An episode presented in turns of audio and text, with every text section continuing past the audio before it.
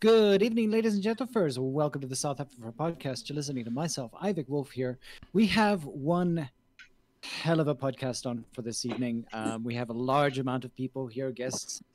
Um, we're all busy talking about a particular kind of roundtable discussion, something that is very, very close to, um, I think, our hearts in in respect to how we're supposed to be dealing with both coronavirus as well as you know, a myriad of other issues. But this issue, for instance, is a lot more important to us right now, and something that we would love to be able to speak to uh, with with the guests that we have here, with uh, Witchy Bunny.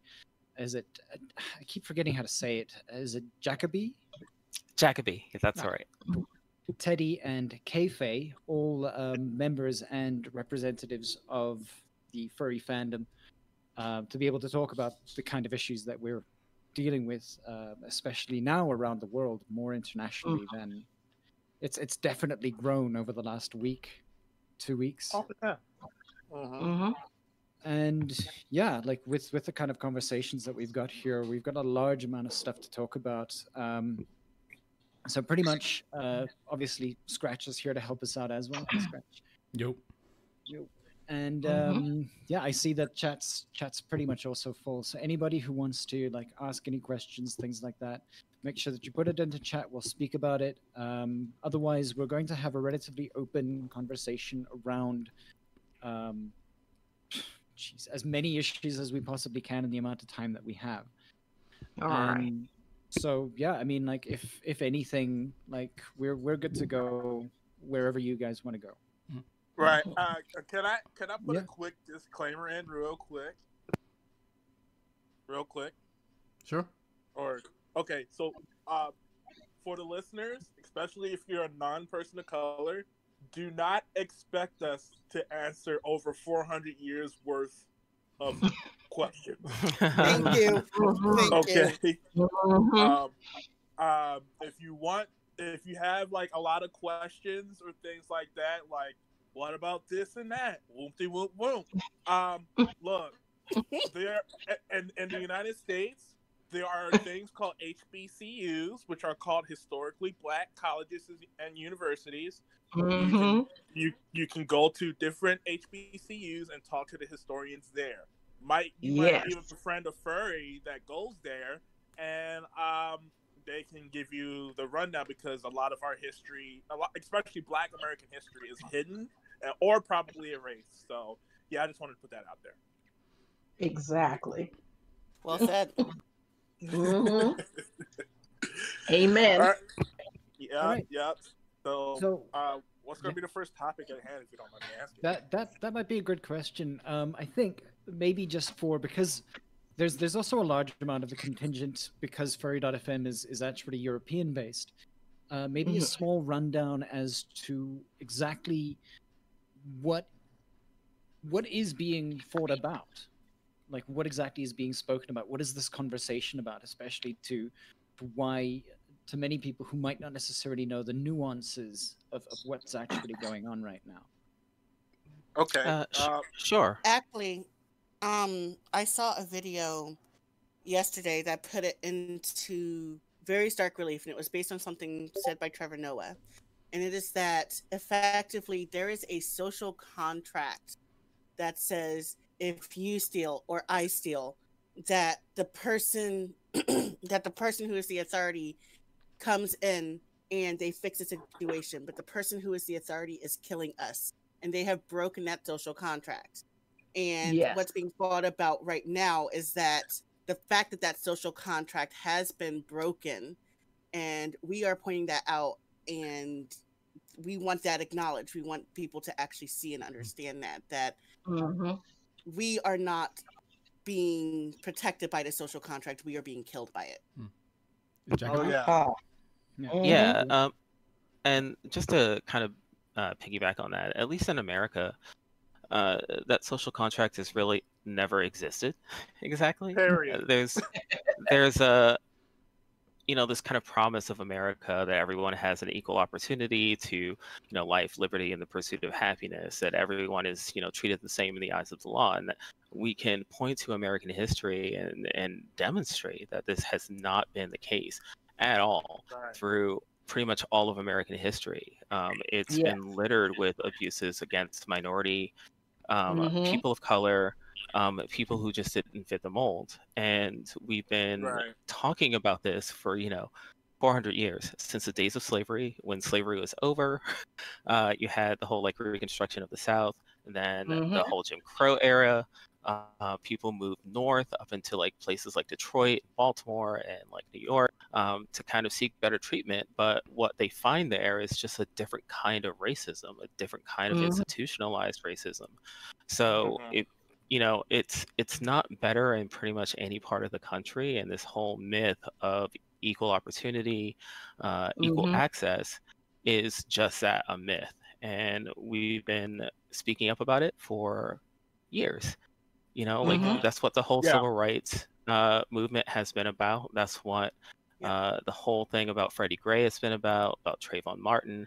Um, Mhm. we're focused on the police aspect of it right now, but Mhm. if you look everywhere, like business, uh, buying homes, um, generational wealth, education, there are all these places where we just have not had equal access, and we're tired of talking about it. We want something to be done about it. Right. Mhm. Right, Be- because we, we usually we usually get dismissed um, every time we talk about it, or we try to go as as a lot of people say, why why don't you be more civil instead of angry all the time? It's just like every time we go the civil Ugh. route, it gets Mhm. dismissed. Um, Mhm. So so Yes. now like we don't have any choice but to be like fuck your feelings. This is what's going Yeah. on. And Mhm. um, also to bring up your point with the Trevor Noah thing, um, I don't know if you saw the video of this young lady talking about why there's looting, why there's rioting. She bought up, she compared this situation to um, playing Monopoly. Like if I play Monopoly with you for for for 400 rounds, and you told me I can't do anything, I can't make any money, I can't do this and do that.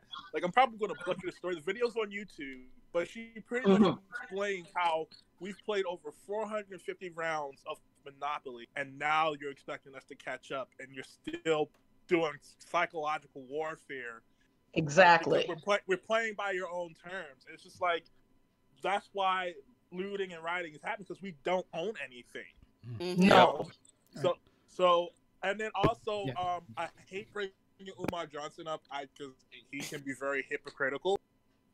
But Umar Johnson also talked about how um I hate to say it, I mean how white people be like, well, this minority has come from this country and done this within five, ten years. How come you can't do it?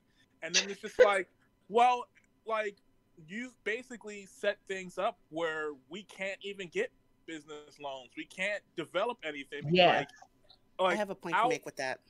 Yeah, Mhm. go ahead. 'cause I'm, Me I'm- too, I'm, yeah. I'm, going to look for the links. I'm going to look for the links a little bit later. Yeah.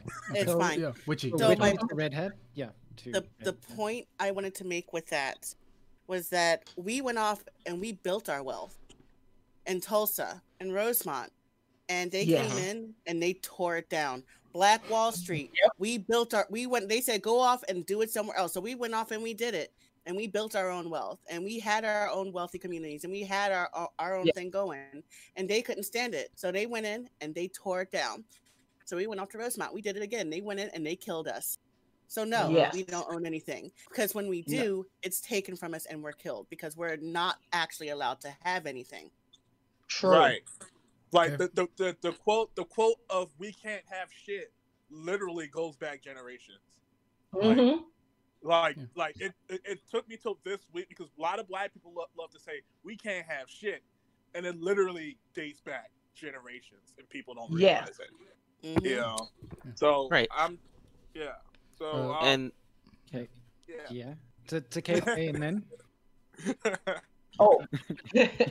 yeah. So, um, yeah, this is this is so very true when it comes to, um, when it comes to how the uh, the society, the very society that that um breaks us over and over again, also tries to um pit I um, pit us against each other. And that's another thing that a lot of people don't seem to realize that um, the, the the white supremacist um, patriarchal system also pits different minorities against each other because Uh-huh. I'm my, my my family's from the Caribbean. I'm first generation um, Jamaican American, Uh-oh. and and so you there's been so many stories about how, and I think um Witchy Bunny said this uh, that these other people come here. Why can't the people who have been here for generations do that? And they use that as a tactic to um to pit minorities against each other because it they will they um what will happen is Caribbean people will come here and then will be given certain th- opportunities. But what people don't realize is that we're still we're we're still considered a minority and then shoved into into um spaces too that we're that we did not have a choice. We were forced into that because we're walking into an oppressive system when we come to this country.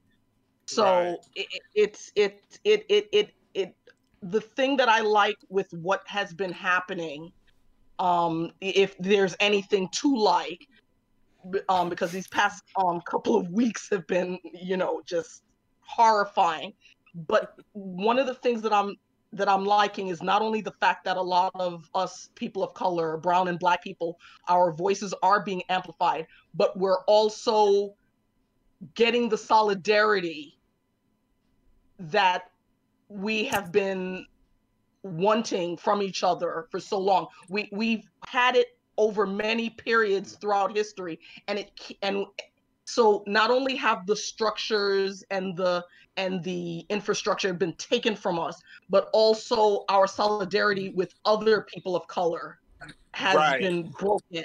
And it, I'm liking the fact that, like for instance, I saw that um, Asian Twitter literally has been amplifying a lot of black creatives and have been pointing out we have a history with black people and Mhm. and we are um we we are trying to um call out our own um anti-blackness messages and things like that and and calling out our elders and calling out um the people and saying why are you subscribing to this?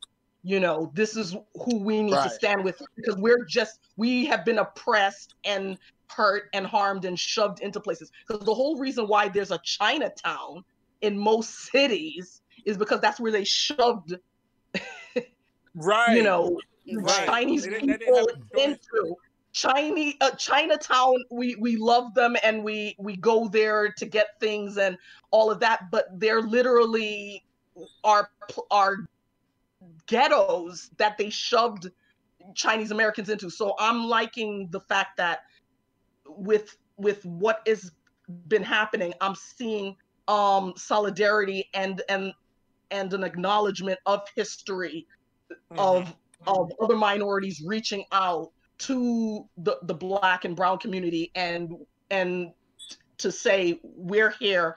We, we're standing with you. This is what's been happening and we and we we're acknowledging it. And i'm liking that. I'm uh, it's it's it's i'm i'm very i know there's still more work to do but i'm pleased by that aspect of all that's been happening Yeah. Right, And- right. Like, and- I, I, I'm sorry. Go ahead. I was gonna Mm. say, like speaking to that, just uh, yeah, the intersectionality of the the current movement has been really heartening to see, not only in you know Asian communities like K-pop Twitter, just kind of Mhm. Twitter you know has, culture has jamming. seriously turned out, man. yeah, it's great. Like it's great to see, but also within our own community, um, you know, in African American or, or Black uh, social justice circles, we tend to leave uh, our queer uh, Black and uh, brothers and sisters like behind, Oh, right? That's a So, whole diff- That's a whole deep, deeper Mhm. right there. right, Topic. but like, but now, like, especially on Twitter, what we're seeing is uh, black trans lives matter you know black queer lives Yes. matter and Right. we're, we're finally not leaving the most vulnerable people in our communities behind just based on you know their their gender expression or sexual orientation. We're taking those with us. They're part of the fight you know and uh, we're embracing them as family and that's that's amazing. That's what makes this different from You- other protests for me is that we're finally Yes. getting you want to know you want to know why it's kind of like that now? Like like it's starting to be like that is because um well I, hate to say it but kind of thanks to covid where everything is kind of like stopped people have Yeah. have the have the time to look at themselves and look at Yes. history and on top of that like these people uniting and and, uh, and things like that and people talking about black lives matter that develops a whole uh, environment of learning self-love and self-appreciation because you know along with you know that psychological warfare of like like you said of um, you know being put in ghettos and being you know Mhm. forced into uh, areas and being compared to other minorities uh, with black americans or black people in general it's like with all of that psychological stuff going on being told you're not good enough your hair's not good enough you're ugly and things like that lord knows if you're you're gay straight lesbian or whatever like no matter your, your orientation being told you're not good enough it develops self-hate to the point you wish you were another race because because i used to be like that you know because i didn't know Mhm. where i came from but Right. because of this whole Black Lives Matter movement and other people from around the world, it gives you Mhm. time to realize that black people have been the leaders in a lot of things that people just haven't realized what makes you appreciate yourself and I, and I love that because for example Mhm. um it, it's pride month right Mhm. Mhm. so Yes. a lot of people, a lot of people don't know about the Stonewall riots, and the leader of the Stone, one of the leaders of Stonewall riots was Marsha P. Johnson. And people Mhm. don't know Hey. that Marsha P. Johnson is a person of color. You know, Yes. Trans, a trans a person black of color. trans woman. Yeah. She was a Mhm. black trans woman, and that's the thing is there's a lot of so historically, and I'm saying this mostly for the people who are in chat because I know that you guys know this. Historically, there has been a movement just kind of within society, not only to break us off from other people of color, but also to break us off within ourselves um, through, Yes. as an example, hueism, um, which for those who Oh, aren't aware yeah. of what hueism Uh, is, colorism, yeah. Yep, is where I got I got as a, you know, growing up as a little girl in Philadelphia, I got Mhm. beat up, beaten up, I got teased, I got bullied by darker skinned girls Mhm. because I was lighter. And by the same token, girls who were lighter skinned than I was were treated better by the teachers, were told that they were prettier, were were basically given preferential treatment. And as Teddy was saying, Yep, it's like, you know, having peas on the back of your head was a terrible thing. You were ashamed Hmm. of your natural hair. You your hair always had to be relaxed. Your hair had to be Mm-hmm. Straight. You had to be as white as possible. I my mother used to get stopped or used to get, you know, held up on the bus when I was talking to her as we would be commuting in, me going to school and her going to work, because I didn't sound like a typical black child. I spoke quote Oh. unquote proper English. And my mother Mm. would be congratulated on the fact that I did Ah. not speak African American vernacular English. And this happened on a Ah. very regular basis. Oh. And this Yeah. would be from older black people who had gone through so many years of being Mhm. told they were not good enough, of being told that being black was bad. And so the whiter I seemed, the better. And Yeah. this defined my entire childhood to the point Mm. where to the point where growing up I was very much a I don't see myself as black. I do now because Mm. and that's taken a lot of Mhm. self reflection and a lot Yes. of a lot of work. But growing up Ah. I did not see myself as black because Mm. that meant seeing myself as something that was not good. Mm. Right. I, so like you know that's i mean and i think that's how insidious white supremacy is right yes. because you know we're bathing in it so much that even our style of speaking our style of dress you know we we aim for the default of the dominant culture right so Mhm. Right. having that you know I speak proper quote unquote English and like you know being praised for that like is kind of an example of of, of white supremacy because what's Yep. considered professional, what's considered proper, what's considered polite, you know that's all based on what the dominant culture thinks. And Yes. Right, while there is right. I- some some need for like you know a shared consensus of, of what's okay Yeah. um, we often see ourselves like diminishing ourselves right you know trying to Mhm. hide you know our culture and and the things that are special to us because uh, we've been told our entire lives that it's not proper Yeah. Exactly, and that is right. the thing. Growing like here's here's and I apologize, Teddy. I, I just I want to No, get no, this you're point good. out real quick. No, you're good. Um, growing up, my mother, who raised me for the first six years of my life with my grandmother, so she basically was a single black mother raising Mhm. raising me. Um, she tried very very hard to make me proud of being a black person. But when I was six years old, and I remember this very clearly, she told me, "You have two strikes against you already." the first is that you're black and the second is that you're a woman and we're not going to go into the second part um, but the first because for a variety of reasons but the first the fact that i'm black the fact that the first thing people see is my skin color. And i effectively grew up ashamed of it. I just tried to ignore it. For me it was like oh it doesn't matter. But Mhm. ultimately that was an expression of white supremacy because Oh, yeah. if i'm not myself the only thing i can be is the default.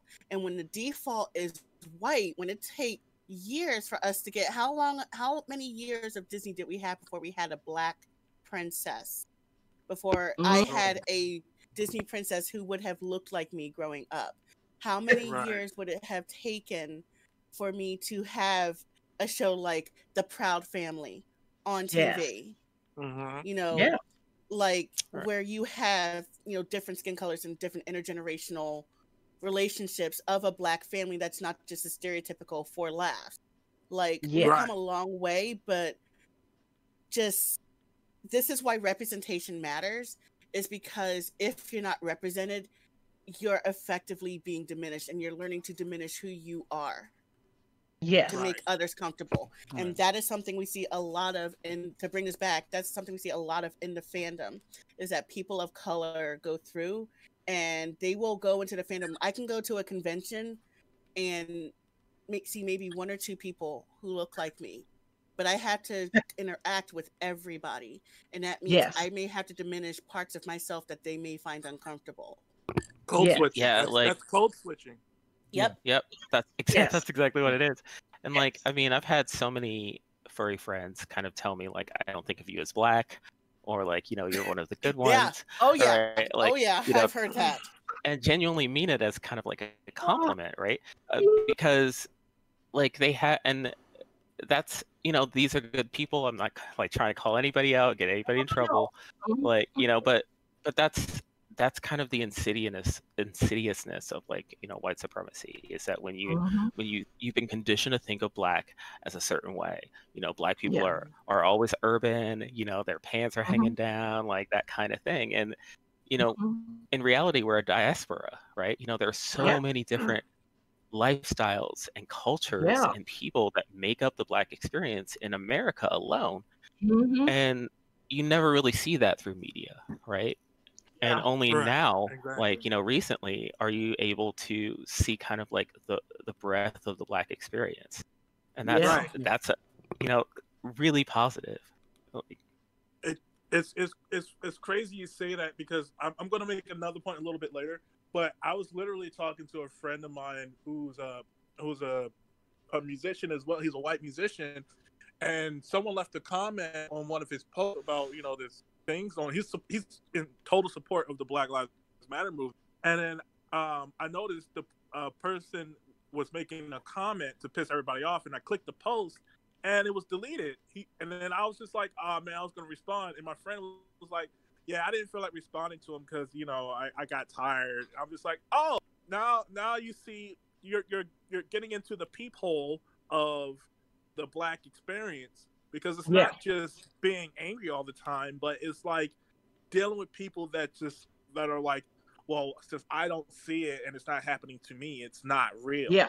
and it's just hmm like so exhausting, and that's why a lot of black people are like, you know what, fuck it, I'm not gonna explain shit. I'm not gonna do this. I'm not gonna do that. I'm just gonna Yeah. do what I need to do and make, get my point across. Which also brings my, uh, if I can go back to earlier, um, like about representation, it's like with with speaking proper and things like people don't realize there's different types of racism. Like there's there's the overt. It's a spectrum. There's there's overt Yeah. racism and then there's covert racism. Like I made hmm a whole I made a whole thread about it on, on my on my Twitter. Like hmm it's it's just like the things that we have to we have to constantly read between the lines and people don't realize if we if we dress nice like if we dress nicely it's not because we want to look fashionable. It's basically another defense mechanism so we don't be so we won't be perceived as a threat. Like Yeah. there's a uh, there's a I forgot who, who who's the uh, there's a, a friend of mine uh, put this video up of this WWE wrestler, black WWE wrestler, and he's like, you know, I never realized until now, like all the stuff that my parents made me do, you know, like that I love, it's just to be perceived not as a threat. Not it's just like he got really emotional when it hit him because it's just like we. I have I have a quote that that, that I made that I said, uh, "Black people, we only know how to survive. We, we never learned how to thrive because we've been Mhm. killed so many times." You know what I'm saying?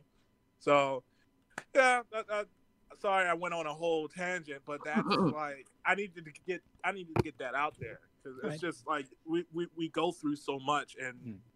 mentally a lot of times we don't realize. True. Yep. So, Yeah. KP, you're up. Yeah. So yeah, um like Teddy was saying that there's so many there's such a spectrum of racism and gradations of it and also a lot of what we have to do as black people and people of color where we have to dress a certain way and everything like that. So um i rem i did per, um perm my hair. I did um relax my hair um starting in junior high. And i had that for years. I was And six, it's just kind of just kind of throwing that out there. Please continue. yeah and and it's just only now i believe this is my third year of natural hair and i Mhm. noticed that when i started um i um like i'm not gonna name any names or anything like that but i noticed that um a certain person who knew me non-black person who knew me for a long for a while now professionally as soon as i started to wear my natural hair and i started to embrace you know being a nerd where i'm like wearing um superhero shirts things from you know fantasy and science fiction. And i started to wear my natural hair. I noticed that this person's attitude started to change towards me. And not for the better and so it's true there uh, uh, people don't seem to understand that they they they, they claim th- that racism is only this this idea of and i had to say it one time because i remember um somebody asked if they believe eh, they asked somebody else also non-black do you believe that the president is a racist? And and I had to say out loud, um, why do people still believe that you have to wear a white hood and ride a horse and burn a cross in front of somebody's house? Right. Right. And the person that I was working with at the time, another, uh, another black person started cracking up and almost fell out of Yeah. their seat. And I it, it it it just annoyed me because already this other person had started the, the person the same person who asked this question to another non-black person was also the same one whose attitude changed towards me when I started Cool. to wear my hair natural and I started to embrace um who I was. So it, it's it, it's so frustrating uh, uh, and and like um the rest of you have said how exhausting it is to people for people to not understand the level of of anger and frustration and why people are so angry. And we are you know called the stereotypical angry black person. But if you have if you're just now now deciding to wear your hair natural and you notice that somebody starts to treat you differently in a negative way. And all these other things like oh you speak well. And i've been told that most of my life. And and it, it after a while it, it, people don't seem to realize these are not compliments. And these are not things that if unless you have black skin you you don't uh, they will not get it. They will not get it because they can they will do whatever they want to their look and to their hair and be complimented or be, be lauded like it's a trend and then right. you know black people will be like well i'm just going to go back to my my natural hair or like what my family's doing now or i can't do this anymore because it's too expensive or it damages but um my my scalp and all of a sudden now you start to get treated in a more negative you know weaponized way. Just from right. what does me having to go natural have to do with you now deciding that you're not going that you're no longer going to treat me remotely professionally? I it doesn't i don't i don't understand. It, no i understand but, but at the same time it's it's just ridiculous. Yeah and just look at like sorry just uh, uh witchy then uh jacoby mm. to sorry. kind of piggyback off of that in a lot of professional offices and even in the military, mm-hmm. natural styles, protective styles have been banned for years. I think they've only really mm-hmm. recently, with like the last decade, exactly. opened back mm-hmm. up. So you have like you couldn't wear your hair in cornrows, you couldn't wear your hair natural, you couldn't wear mm-hmm. any way that is natural for black hair to grow was unacceptable for the military because it was not considered appropriate. And think yes. about that when who when the way the hair grows out of your head is considered inappropriate for society. Yeah. I mean, I mean yep. that, I'm sorry, I don't mean to interrupt uh, uh Jack Jacob's uh statement. no. But uh basically, you know, that dates back to the 1700s. Um, mm-hmm. to, uh, I think it was in southern parts of, of, of America um, like Louisiana, where Louisiana, the uh, Tignon laws. Yeah, where they made laws where women, black women, had to be in wraps because their hair was so beautiful that it made supposedly it made white men want to cheat on their wives. Like, yes, yes. What? yes, no. sorry, but, but, I'm sorry, but, but this this is another instance of, and I I don't mean to interrupt, but like seriously, like it's not the white person's fault. It's the black person's fault for existing. Just putting that out there. Right. Yeah, yeah. It's just like, oh no, it's not the white person's fault. It's it's your fault because your hair grows like that, so we need to cover it up. It's your fault. Like yes. Yeah. Like, but like, um, it's funny you you mentioned the hair thing because the, the the same people that hate our hair will wear our hairstyles, and and it's a trend. Yeah, and it's and our entire culture, everything about us is up for consumption, and that's the that's yes. the real truly frustrating thing. We're not allowed yes. to be ourselves as we are because it's inappropriate for society, but everything about us can be taken and consumerized and made and capitalized on. We do not mm. exist except for others to consume from our hairstyles, from our culture, from who we are, but we cannot exist as we are on our own because that is a threat. Exactly. Right. Yeah, and just the whole idea of like, you know, speaking to what you were talking about, Witchy, where like, you know, there's so many dress codes, like in school, right? Where you can't have cornrows or you can't, you know, yes. have like, you know, protective headgear, right? Like, oh, no do rags, like, you mm-hmm. know, no no scarves of a certain color and that kind of thing. And, you know, we're indoctrinated like mm. from from early education that like you know black hair is not okay that black hairstyles are not okay that our our culture is not something that the public wants to see unless it's Ex- like some trend that Yeah, like you know an influencer gets to pick up right and And- it's it's like the furry fandom like just to bring this back around um you see this a lot right especially in like in art um Mhm. and Dancer furs.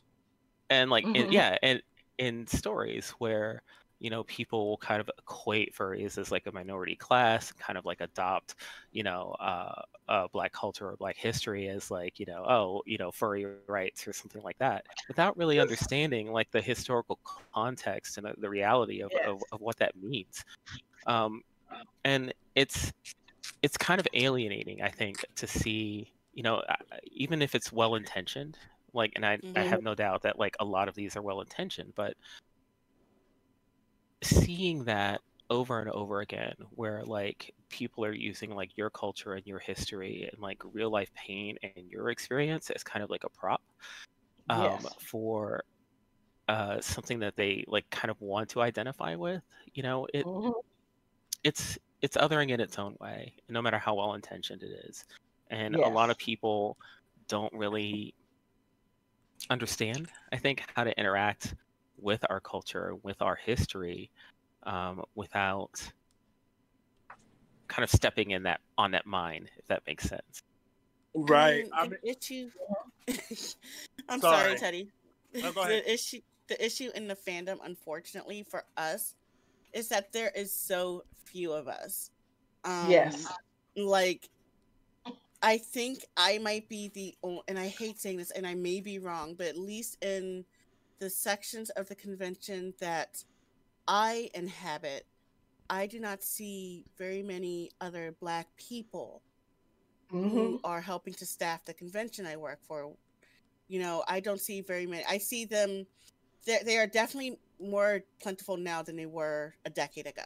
Absolutely, there are more of us Yes. who are who are here and who are getting into the fandom and who are more importantly who are being out and about at conventions and interacting with the community face to face so that you know you can see that we are black because we Mhm. have always been part of the fandom but we haven't always been face to face because again it's easier for us to, it's easier for people to interact with us and it's safer for all involved at times if people don't necessarily know that we're black but now we're getting Yeah. out into the fandom and now we're getting out into the communities and into you know fur meets and conventions but we're still othered there still is uh, are very few of us comparatively to the Right. rest of the fandom because the the furry fandom is already a minority, and then the, then a, lo- a large amount of it is LGBT, which is another minority group. And then when you're a person of color, that's another minority group. So it's just like if you're a furry LGBT person of color,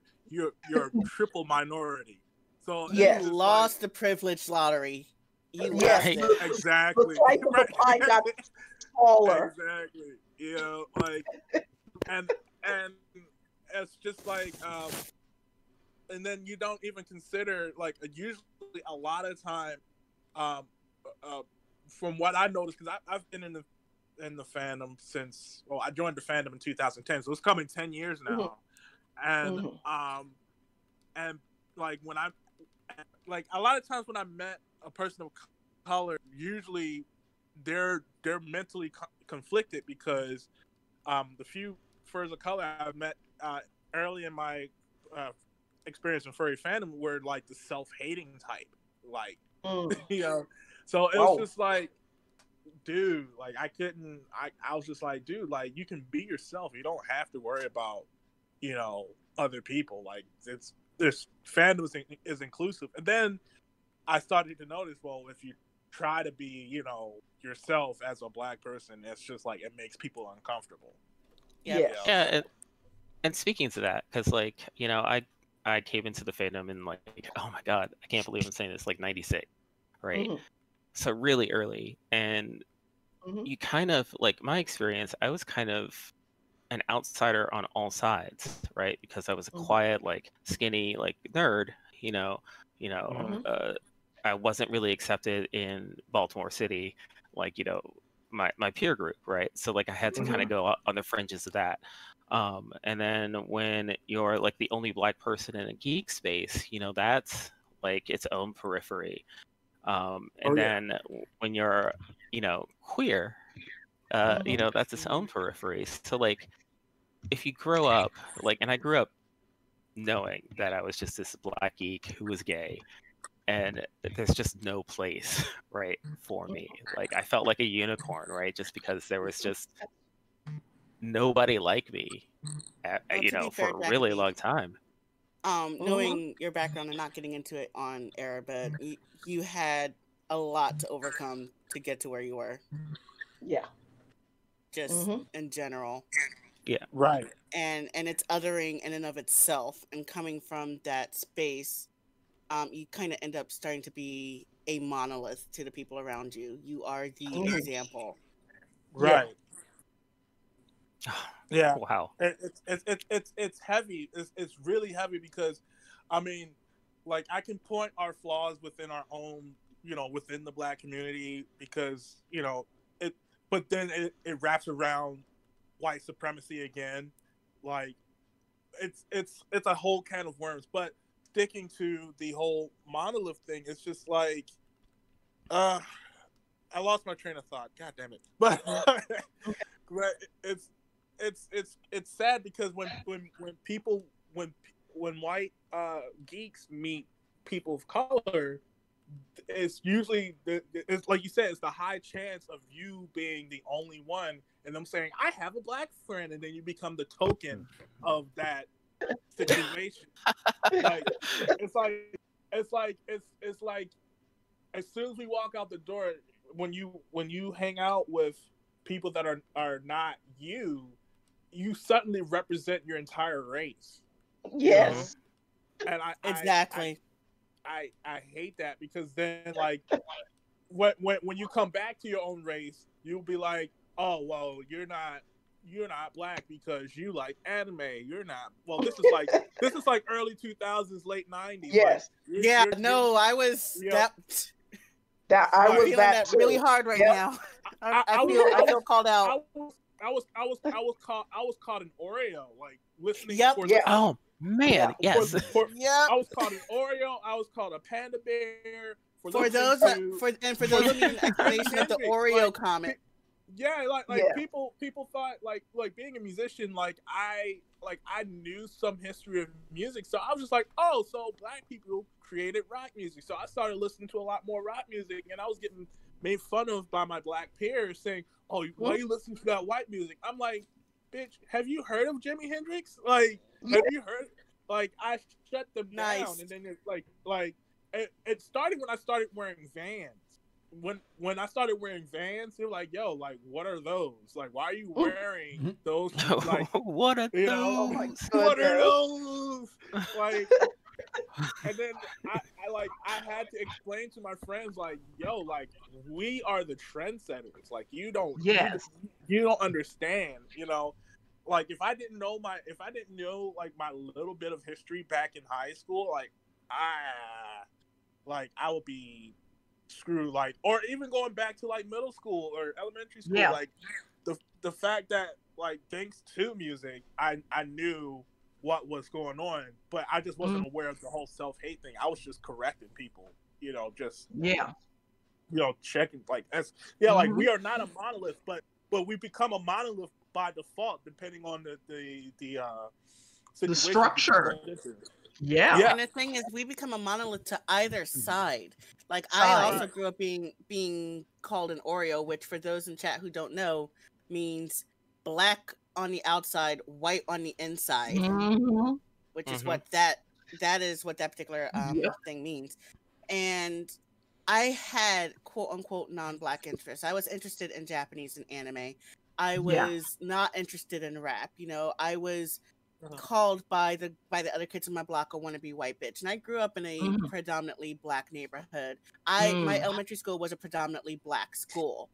So I Mhm. got these in spades and I was othered because I wasn't quote unquote black enough.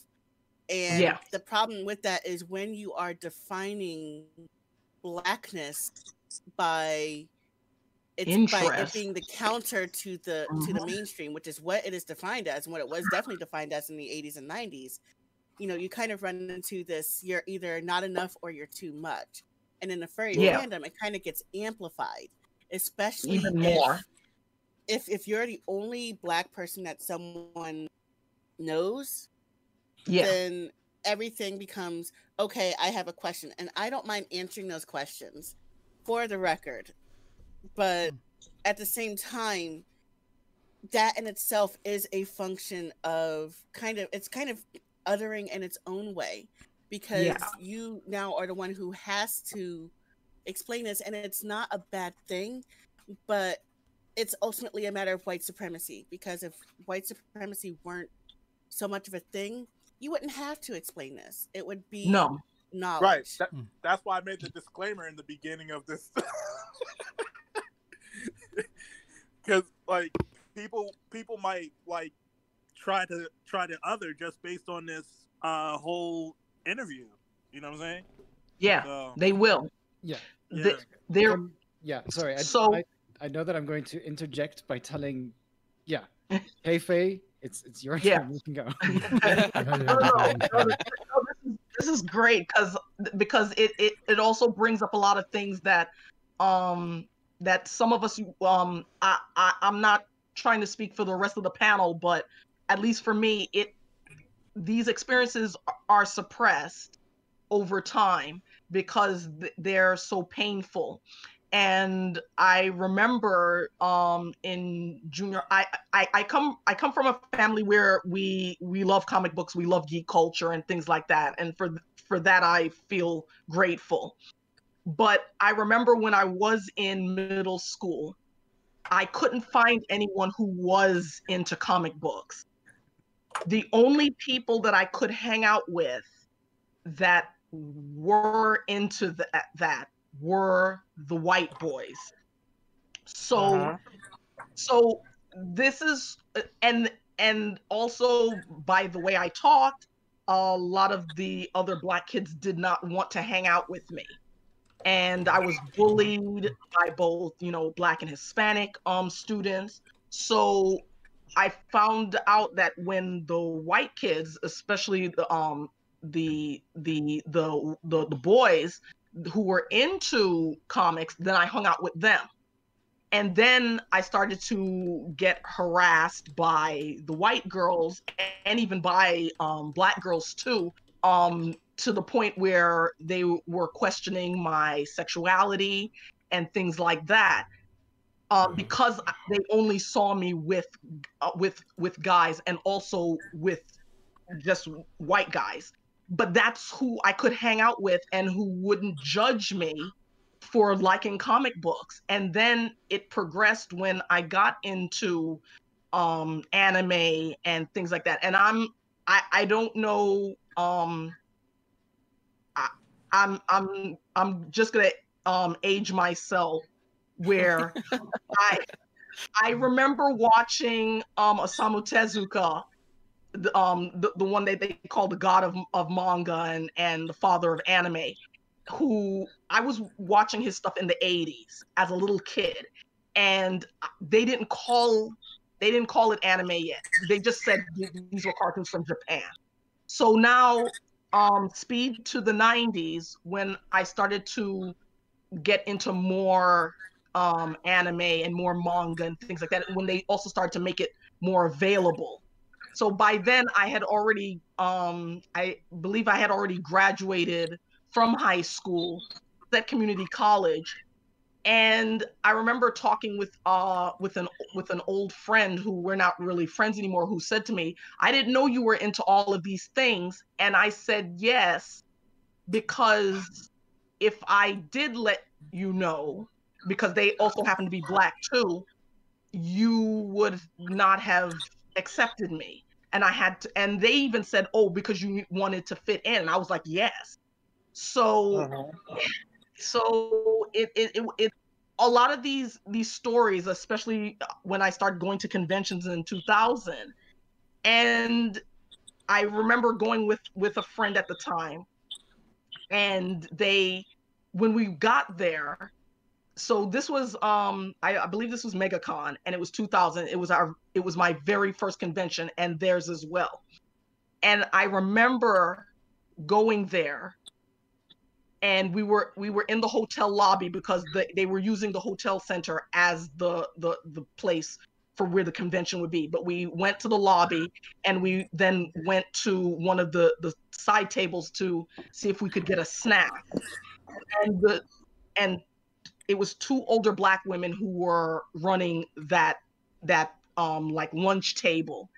And all of a sudden when they saw me and my friend one of the the the the, the ladies turned to her coworker said you have to come here our people are at this convention and they they said that all they saw until me and my friend showed up were all these white kids. So they thought that anime was just for white people. So when my friend and I showed up, they were like, they were like, our people are in this too. And we were like, yes, there are black anime people.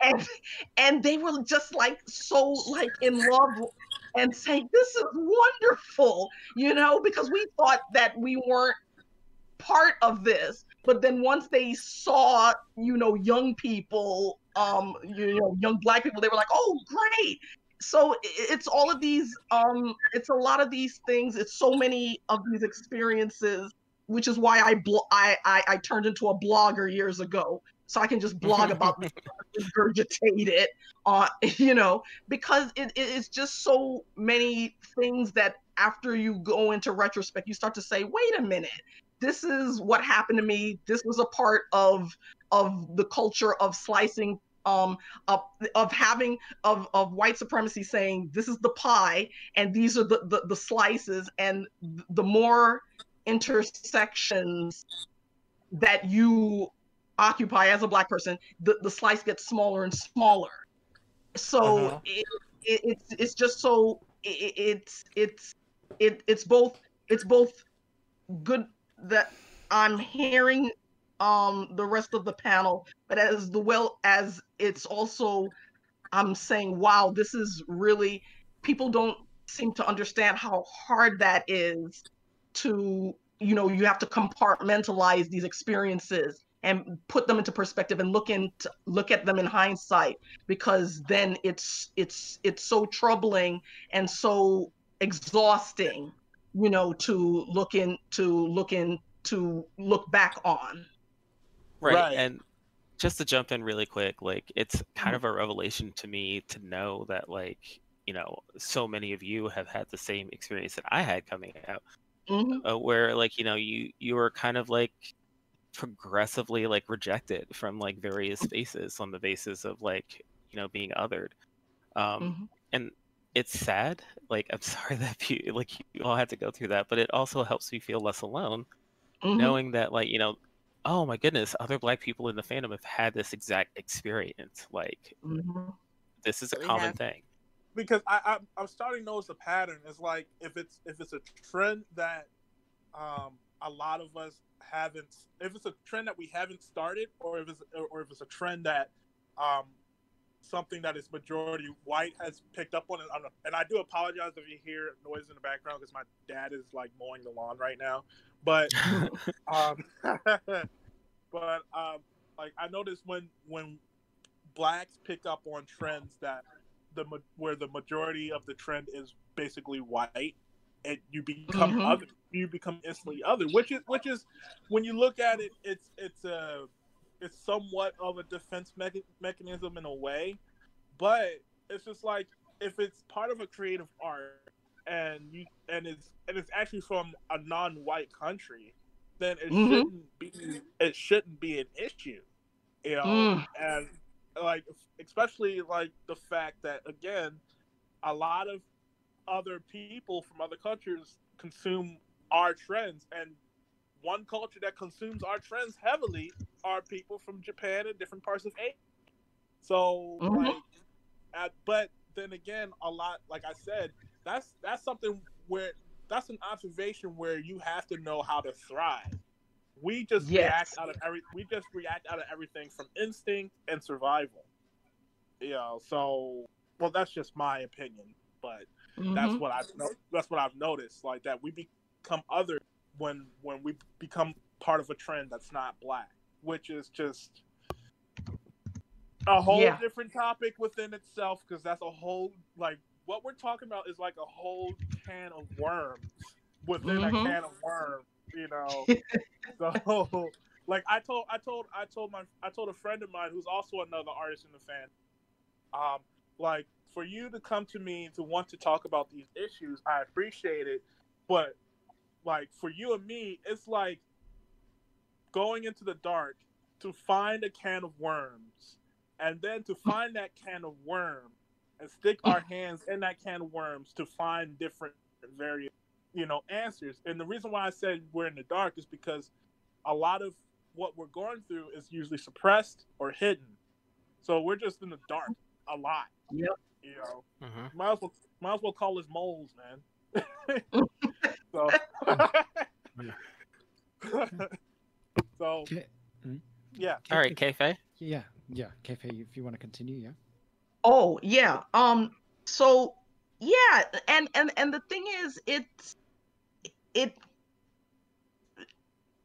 What I'm the what I'm enjoying with being a furry is that is that I didn't actively look for this. I didn't know. Funny thing is that even though I have written and drawn this stuff all of my life. I didn't know about the furry fandom until like the late 90s. And it brought me in because it was one of the it was I believe it's one of the only fandoms that literally found me. And I say this a lot of times in a lot of my media where I have said this in in past interviews. I've said this on other podcasts and I've said it many times on my blog where it's the all the other fandoms I got into because of either peer pressure or because I saw that there were there was already a group that I could hang out with in order to consume it but furry was something that I felt found me and then brought me in because I didn't even know it existed. I I had when when when people read my stuff and they and they and they see my artwork and uh, other other furries treat me as if I was always in the fandom, always um a part of it and everything like that and and that makes me feel good but at the same time um a lot of them don't realize that I really knew nothing about it. I went into it cold. And once I once I realized that this fandom existed is when I then start to do my research and talk to other people uh, of the fandom in order to figure out w- what this was because it it, it it embraced me and and and it's it's like a lot of the things that I was trying to figure out about why do I like this kind of media? Why do I read these kinds of books? Why do I seem to identify so much um with with you know with even um as an animal lover and to realize that that um you know being bullied in school made me re- made me made me retreat more into hanging around animals and being around other people's pets because human beings were so awful to me. So Yeah. you know so it was so funny because um growing up i would go to you know friends houses and it didn't matter whether they had a, a you know a parrot or a dog or a cat. The, it's like the animal and i just bonded. And a lot of times friends have told me oh my goodness um so and so does not like when visitors come. Why do they like you so much? And i'm just like oh i guess they can tell that i'm a good soul but i don't know.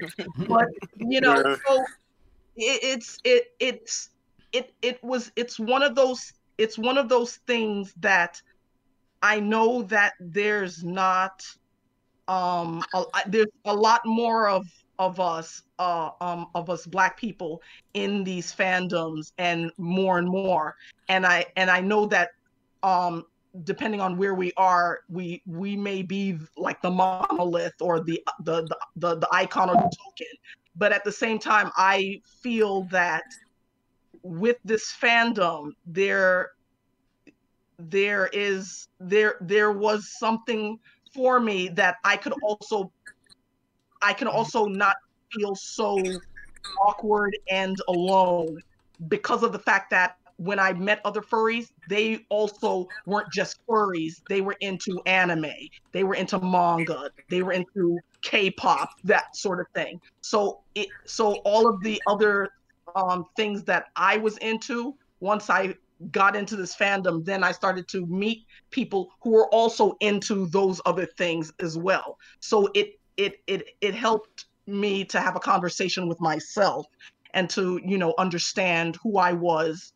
And also it it even made me more aware of of it's it what it wasn't the the, the be all end all of of of things but but um the furry fandom was one of the many things that also helped me to um get back into get back into touch not only as a black person but also as a caribbean um american as well as to understand more history. Because the furries that i was also meeting a lot of them were also um either armchair historians or actual academic historians who knew history and who knew things that were happening. And so then that made me get more in touch t- with black history as well. So you know i just wanted to put that out there that i am able to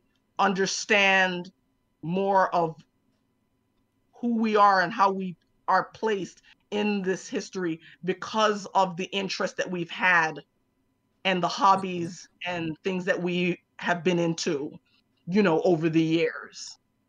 Ah, yeah. Yeah, Uh, and yeah, yeah. I want to speak on that because I think you're exactly right. Like one of the things that furry has allowed me to do is kind of get to know myself. I think a lot better. I mean, like uh, one of the great things about the furry fandom. I mean, you know, even though we're here to kind of like talk about uh, places where it can be improved, uh, is Mhm. that it's so welcoming and so open, and it's such a big fandom that no matter what your interests, you can find furries who are into that as well. Like, you know, you just look at like con schedules for big cons. You have like fur, furry ham radio operators, or like you know, uh, designers, writers, creators of all stripes, people who are, you know, furry doctors, people who are, you know, furry clergy. So Mhm. you can find a home for yourself in furry, no matter, you know, what you're into. And I've always Mhm. liked that aspect of the fandom. And that allowed me to kind of, you know, uh, get back into things that I had like long long neglected and also to Yeah. reabsorb furry into like my self construct. So like a lot Mhm. of the writing, you know, that I, I'm doing now is kind of figuring out my place not just in society but in the black community through furry. Mhm. And Right. it's it's Right. a great tool for that. It really is. Yes. So like it's it's it's like that's like I definitely feel you both definitely on on on that aspect, you know.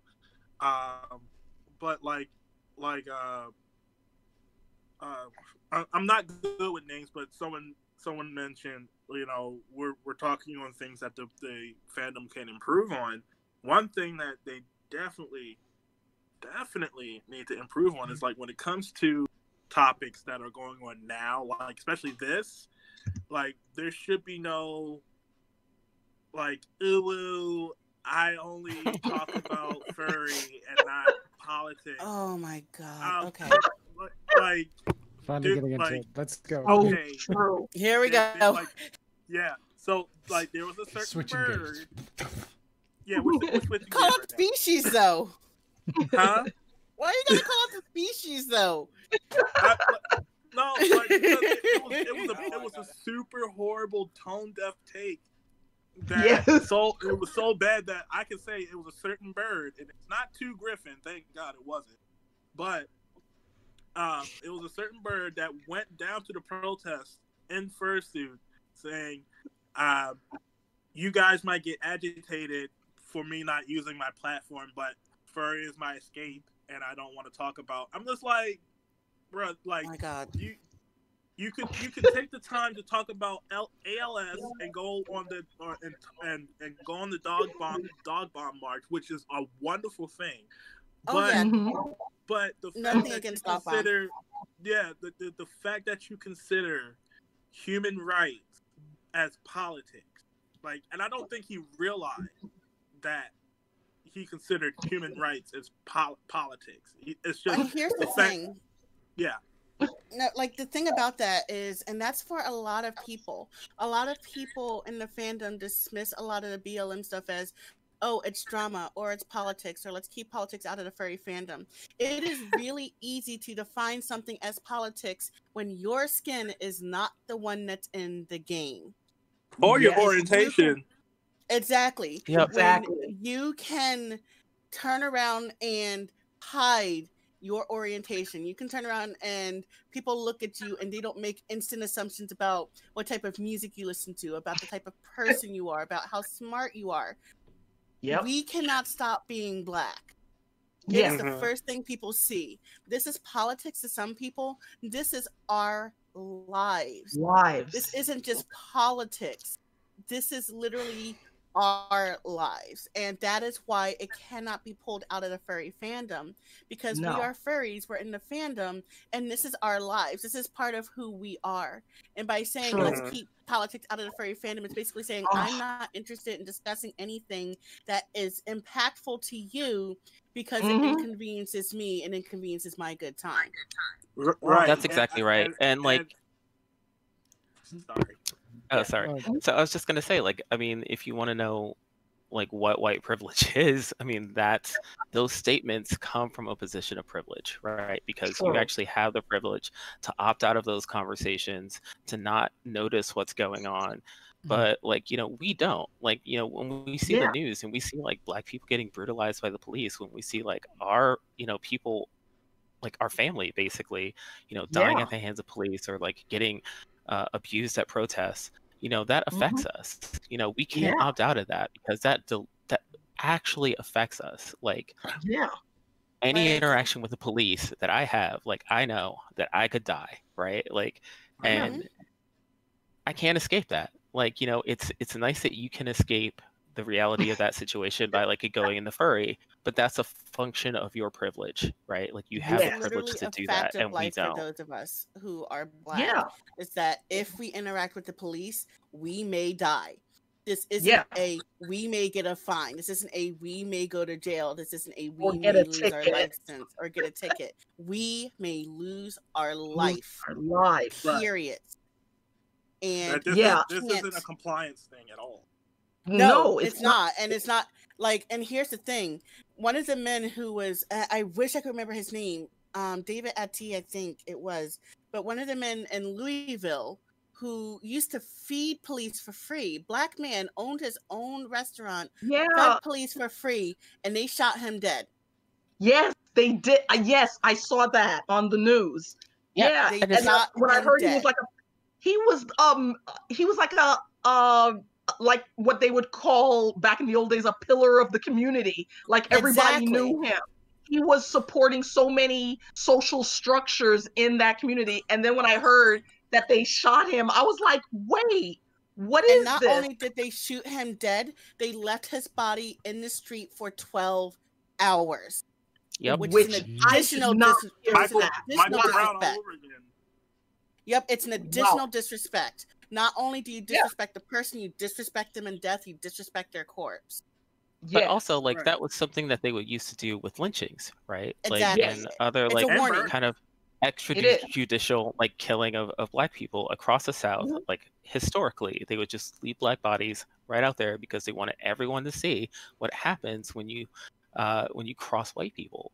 And so Yeah. like that you know that that sends a message. And it's not just like, you know, David McAtee like who I mean like, you know, lost his life, but we're seeing like black politicians, you know, getting uh, brutalized by the police just for Yeah. protesting. Where we see all Yeah. these like it doesn't matter if you're like a district attorney or uh No, or an Senator. actor or you know or yeah or a senator or anything a like being still- black is is cause enough for a lot of police officers to to just start stuff with you Exactly. Um, And what's, what's There's- crazy is like, um, I made a point within a thread on Twitter saying like, okay, furries, you don't want to talk about you know black issues, but you know being LGBT is political as well.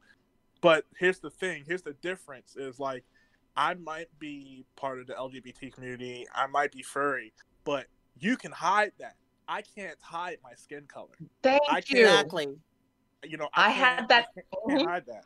You know. I had that conversation with where I was talking about um the, um the issues that affect the black community, and I had um I had a peer um say, "Well, I happen to be a lesbian," and I and and another peer who who was an ally jumped in and said, "Yes, but you can hide that." People, you're you're not walking around with that on your forehead. It's not your skin color to say that somebody's going to look at you and say oh, she's gay but they'll look at at me now and say we know she's black. So it, the, the the tone deafness that i that i keep hearing from people where um i, I I hear people say, "Well, you know, I I'm colorblind," and I'm like, "Well, then you don't see me." yep And- exactly and and i'm like you can't say you're colorblind because then you have now erased all of the experiences that i've gone through that you haven't and to understand where i'm coming from. You if when you say to me what um i was told that by someone that i respect and you know i considered you know a friend and i said well then when you say that now you have erased my experiences of walking into an elevator and seeing um an elderly white woman clutch her purse and you know and or move and and uh, or even a younger white woman move to the corner of of the elevator. Um and even and e- even if if when i'm in the elevator and they don't feel threatened by me because they see that i'm a woman but then at the same time now when a black man or you know walks in or a black boy then suddenly now that they, they shift to that. So it it, it, it it angers me so much to keep hearing people say these these talking points about leave the politics out of it i'm colorblind we're all colorblind and i'm like well you know when everybody's blind then what happens right right it, it, Right. it, it you know it it's it, it was so it's it it it i have been having to argue and def- and and and and and and fight on social media to let people know why do you keep talking about property why do you keep talking about building structures why do you keep talking about monuments that you may not even know this were built in order to it wasn't built in honor of but to intimidate a community once that community started to become successful and Those were um, all um, built during the civil rights era. yeah last one of them. exactly exactly and and um at we all know this but um to the listeners i'm talking about the confederate statues and the monuments.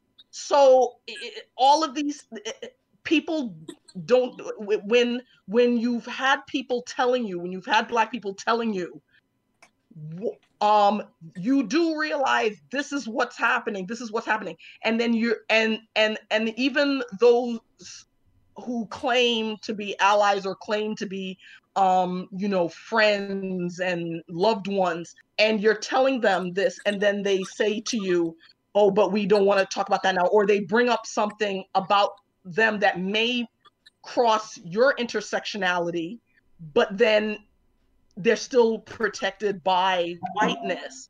So, it, it, you know, it, it's it's so frustrating. That, and I keep telling, and I've been saying to people on social media, you still care about the property now? You still care about the property now, or do you care about lives, people's lives, Uh-huh. and people who don't, who people? Um, somebody said on one of the news stations where they basically said you're talking about people looting and burning down the the store and yet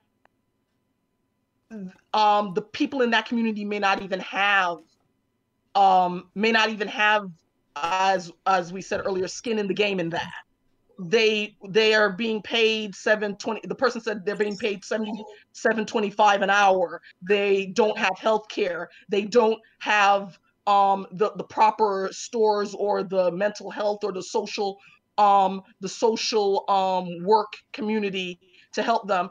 And then you get angry once um um a riot happens because it's the vo- the voice of the unheard according to Dr. King that oh why are you burning down your own community it isn't a lot of people don't seem to realize that it's not the community yes there are there are some in the community that do own some of these things but it's such a small it's such in other words you will have that community of all these stores and probably one person actually owns all of that and the rest of the community just shops there or consumes the, the, the items. They don't have any skin in the game in that. Right. so That's- when, when that's you absolutely see people burn, yeah, when you see people burn these places down, it's got and everybody keeps telling me, well, um, that's not a good tactic. No, you don't understand. If it's gotten to that point, that means people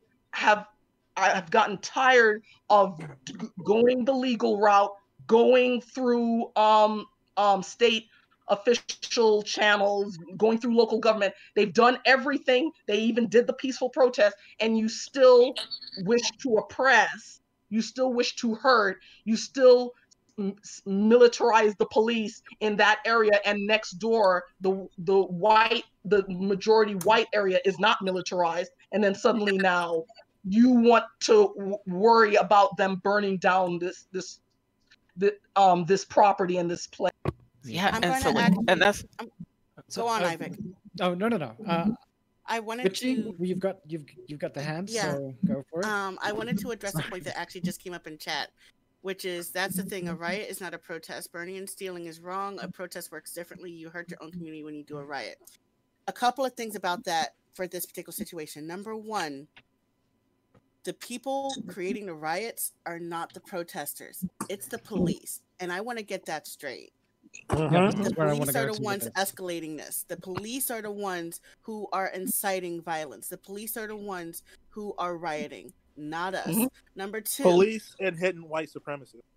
Exactly. Number two, to go back to the point of what was being said, if we don't own anything, if it's not ours, if the social contract that says, you know, that says they're supposed to fix things Yeah. and they're supposed to, you know, make sure everything's okay, if the people in authority who are supposed to fix things are killing us and we don't own anything and we've never been allowed to own anything, why should we care if Target burns? It's not ours. It's never Yeah. been ours. The social Yes. contract has been broken and we don't care because you Mhm. they don't let us have anything. So Yeah. it's it it is a protest because everything that we've been everything that we have been that we got everything that we built was taken from us. Why is Mhm. it why should we care at this point about and I'm going to say this and I apologize. Why should we care about white property if they don't care about black lives? Yes. and that's Yeah. exactly and like that's the thing i think a lot of people don't understand what's happening in a lot of these communities because you know we aren't allowed to own anything right and Mhm. when you know there are like mom and pop sto- uh, stores like in the neighborhood like corner stores or whatever and when target moves into these neighborhoods they shut all of those down so like that's Yeah. actually hurting black business right? So then we're Mhm. forced to go into Target. We're forced to deal with people who view us with suspicion, who uh, Mhm. uh, uh, follow us around the stores, who think that we're Mhm. stealing stuff. Um, we are forced to go into these neighborhoods where police are like, well, a black person doesn't belong here. Let me check on what they're doing. You know, like that Mhm. kind of thing. And you can take you can only take so much of that, right? At some Yeah. point, you know, when you see your entire neighborhood being gentrified and all that money that's being built on that gentrification is not going back into your community, right? Nope. There are still boarded up houses. There are still people who are unemployed. There are still people who are underpaid. You know, there are still moms who have to work like two or three jobs, right? Yeah. Mhm. And the system exploits the people in those neighborhoods and doesn't give anything back to them. No. And anytime we try to climb out of those neighborhoods, anytime we try to Mhm. make something better for ourselves, we're told in many ways, big or small, that we don't belong there. Like Mhm. I've been I've been randomly selected at the airport for Mhm. you know uh, to have my bag searched. Um, I've been randomly selected at um, like wrestling shows. Like I've gone to a pro wrestling Yep. show uh, with a white friend. White friend goes Yeah. through no problem. They stop me and check my stuff Yep. right you know and that all that tells us is that like you don't belong you don't belong you don't belong Yeah. here this is not for you and when Mhm. this happens in our own neighborhoods Yeah. and like you know if we're trying to get like black businesses started right uh, do you know how hard it is for a black person to get a small business loan in america do you know how Yeah. hard it is for a black person to get a home loan in america Oh Yeah. God. uh, have you heard Oh, about the redlining banks. right like that's Yeah. the thing That. Like that- so that- the like brought banks are some of the yeah the worst um you know r- r- um you know um like they would call robber barons of the black community yeah Right. it- And so like that's the thing is that like we are not allowed to have anything. And Mhm. the stuff that is in our stores is not owned by black people. And yeah we can't even be safe in the few places where we're allowed to go Mhm. or we're viewed with suspicion in the few Yeah. places we're allowed to go. Like our you neighborhoods know- are fine, right? Like Yeah, our neighborhoods are fine. We don't burn down our own. Uh, If you see a lot of these places, you know, there's been long-standing issues with these places, um, Yeah. where they have been, uh, you know, antagonized the community or something like that. And I'm Mhm. not saying that anyone deserves to have like their, you know, their their businesses burned down. I'm not saying that. But what I'm saying is there's a reason for it. It's not just random looting. And No. the fact that we have to spend so much time talking about that and the fact that it's property damage instead of the fact that police have been killing black people for Yeah. decades and Mm. that we're finally fed up with it and we've had enough of it that tells you something why are we Yes. wasting time talking about property when there are people dying in the streets there are people who are friendly to the police and being shot and then left in the street for 12 hours yes Mhm. how come Mhm. that isn't talked about nearly as much as burning down a target yes How that's come the that point. isn't seen as You- important? You, you want to know? You want to know how how people dismiss all that was just been said? You want to know how they dismiss it? Mhm. Well, what about black on black crime? Yep. oh my Like, god Yeah. Okay. oh my goodness my, Ah. my, my, my response to that, I mean, I could I could respond to that, but my response to that is, well, if you could stop killing us, we could actually concentrate on our own communities because white on white crime happens, Latino on Latino crime happens, Asian on Asian thank you happens. It's called pro- proximity crime. But yes but Right, but and- the, the the thing is, like, uh, someone someone talked about how like when when the police get sent to poor communities, white or black, the police get sent to black communities more than white poor communities. yes And then once they once they once they start graphing out, you know, what crimes happen, crime happens more. Of course, the more policed area is going to get more crime. yeah Yep. People don't re- more people people don't realize that because they constantly dismiss and say, "What about concentrating on your own community?" It's just like, it's like it's damned if you do, damned if you don't. You know. Right, and, Oh. and that's the thing Yeah. is that like, if one, if police are like you know gonna be in a place, one place over another, of course they're gonna report more crime. Like you see this all the time in like drug convictions. You see this all the time in like even like uh armed uh armed crime. Like how many white armed terrorists who've like just I just came out of a movie theater or a church and I just killed like a dozen people. Like they don't get shot They walked with out. a gun. Like they They have a gun, out. They- Oh, they yeah, get to go to Burger King. right afterward. right? They bought, yeah, they Right. bought the McDonald's and fed, and fed them, and then put a bulletproof vest on them, And, and even though they're one the the ones reasons, that did the murdering. Yeah, right? And that's one of the reasons why like defunding the police has has really caught on because policing is not the answer to black on black crime. When you put No. a whole bunch of people and you trap them in a poor neighborhood where they don't have anything, of course people are going to fight over scraps. And that's what's happening. There's the only way that you can get out of these neighborhoods, succeed in the neighborhoods, is by being an athlete or Mhm. being a, a, a, rap star, a musician, Mhm. or or dealing or drugs, getting right? or Like a lot of people, very lucky and Right. getting out of there via the academic route, and that is Right, very exactly. lucky. right? And but and then we won't even get into like uh, the underfunding of schools, right? Like Mhm. because schools are tied to property taxes and black people are only allowed to live in certain areas that have very very low property taxes or property Yep. values and uh, Mhm. are, are where all the areas of urban blight are they don't get funding for schools so No. there are black people who are coming up in like in baltimore right like during the last last winter baltimore city public schools did not have enough to turn the heat on Nope. Yeah. right Kids They are have to bring in their, space heaters. jackets. They were Right, in their, so, in like- jackets trying to learn. So there Yeah. are kids in Baltimore City like who have to wear winter clothing all day long, freeze, and then try to learn something on outdated textbooks with no computers. Yeah. Right? Mhm. And it's like it, this is what we talk about when we talk about systemic.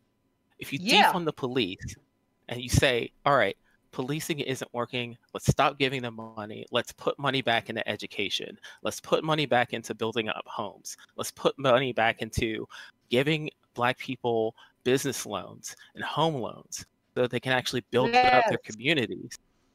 Right. And, when people actually have stuff that they're proud of and they built something with their They take two care bare of hands, it. They take care of it, right? It- So like Mhm. there there um there there's there's two there's two points I'm um I'll I'll make quick. And I I'm glad that they're finally saying this on TV. But I've been saying for years that the police system in this in this country was based on catching slaves. Slave patrol. and yes. when and when the country changed or at least evolved in certain ways or progressed in certain ways i keep telling my students the police system as we know it did not. And this is where all um, so many of these problems come in because the police are still catching slaves and i'm quoting my fingers. Bec- so how do you expect um poli- um people to be appropriate law enforcement when the very foundation of it was not changed from what it was before. When it was to catch slaves and now those slaves are free. Right. and it, it, and it's going to still in other words the attitudes the policies and everything like that. There the other point I w- wanted to make also was is the fact that they they a lot of people are angry about people saying either abolish the police or defund them. And a lot of of um people who study how the how the police work especially the ones that are keeping up the database about um, police violence and things like that. And they found out that even in places where they want to mil- they, they want more police. Not only did um not only um and i know um we we made that point a while ago that the that the crime and everything goes up. But when but even when um even when the po- it's when the police are removed now or when there's a smaller group of police there's actually now less crime. And that's Mm. because the people are not being oppressed. The people are not being bullied. They're not being um and and somebody oh my goodness. And some people are just awful where they say well if if you get rid of the police then what are you going to do if someone um rapes you or eh, eh, murders someone? And then somebody said well here is all the statistics of the police not helping Right. people who have been raped, people who have been sexually assaulted, or pe- or when people have been murdered. The, there's so many cold cases that the police just put in a box and put it in some storage, and they never solve the crime. So it it in other words, you have the people who are angry that people are saying defund the police and then they're they're they want to say well what happens when if, if somebody get if you get murdered or you get raped? And then people are saying but guess what? People are getting raped and murdered and the police are doing absolutely nothing. And Or especially like even more so in other Mm. in, the, in black and brown communities. Yeah. If, if? I may, And like, sorry. oh, go, go ahead. Um, like so, weirdly enough, and I mean, being from South Africa, and I guess this is going to be the only takeaway that I have, but like one of the major issues that we have here is is that when it comes to inequality and the the, the kind of issues that we're currently talking about. From somewhere like South Africa, a lot of people think, okay, well, you know, these issues won't happen as much here. In fact, like I was looking at statistics just the other day, that was talking about the fact that like police brutality in South Africa is actually on a higher level. Like we're we're Mm. talking about like percentage wise, um, like person on person, like sort of attacks in that particular manner do happen. Um, I've personally seen it as you know Mm. a person a a person who's white.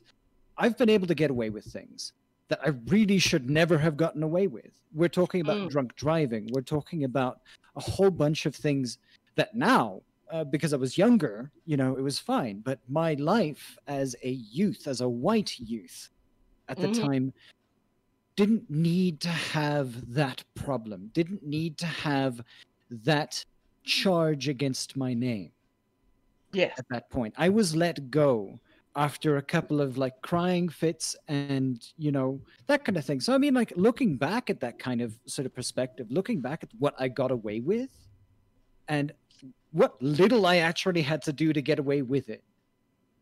Um, that's part and parcel of this this kind of argument that we've got to start making. How come I Mhm. can get away with something like that when people who are pretty much on the same level as as I am in respect to wherever we've come from, anything like that, the neighborhood that we come from. How is it the person who lives next to me gets locked up and I don't? Mhm. Mhm. Just There based off of my skin color. Oh yeah, um, I've seen videos, and I wish I could remember this this particular professor's name. But there's a professor who, in the 70s and 80s and on, was teaching classes about systemic racism and about racism in general. Jane And- Elliott? and- yes, thank you. Yeah. jane elliott um, Mhm. Jane Elliott. Mhm. And so one of the things she said um, to a white class, and she said, "If any of you want to be treated the way Black people are treated in this country, please stand up." And no one stand up, stood up. And she goes, "Maybe you didn't hear me. If any of you wants to be treated the way Black people in this country are treated, stand up." And again, no one stand up. And she said, "Nobody's standing up." That says to me very clearly that you see what's going on you see what's happening and you don't want it for you i want to know why you're willing to let it happen to somebody else Dark. So there's she was also I oh sorry. I think she was also the one that did the brown eye, Yep, blue eyed. she is in fact parent. exactly the person who did that same that same uh Yes. exercise And people people need to read that. They need to read that. Ah, yeah. I, I just Mhm. want to Yeah, ask man. for, That sorry, I just want to ask for context here. Brock Turner and Ethan Couch. oh brock Oh, turner oh, brock so turner is the Yeah. Swimmer I, I almost forgot about them, and and that's because they, people went through lengths to cover that up. Brock Turner is the swimmer who raped an unconscious woman behind a dumpster, dickhead. and um, E- Ethan and Couch, got- uh, uh, drunk driving, uh, killed four people he was the influenza. and injured um, nine. He was the influenza uh, defense, as I recall, or excuse me, affluenza. Affluenza. Affluenza Affluenza, affluenza, yes. Both Yes. of them have affluenza, supposedly. I think that's just a term rich white people made up, just just to. They did for his defense. Yeah. yeah. And like, All right, Yeah. okay. and that's the thing is that like there are people who, you know, like, uh, what was George Floyd arrested for, right? Like a counterfeit twenty. Uh, Yeah. What was Eric Garner? You know, It hasn't, uh, even, it hasn't even been proven that that twenty was counterfeit. right? Yeah, Exactly. Exactly. But like, just just a suspicion, right? Like Eric Garner, cigarettes, right? Like selling Taylor cigarettes. Rice didn't even. They didn't even stop the car before they killed him. Right. Yeah. Twelve Like- year old boy playing with a toy gun in a park. They Yep. were still Tamir moving Rice. when they shot him dead. Tamir Rice. Mm-hmm. Mm-hmm. 12 years know, old. like, and the, like Trayvon Martin, just like on the suspicion of like you know being in the wrong place at the wrong time.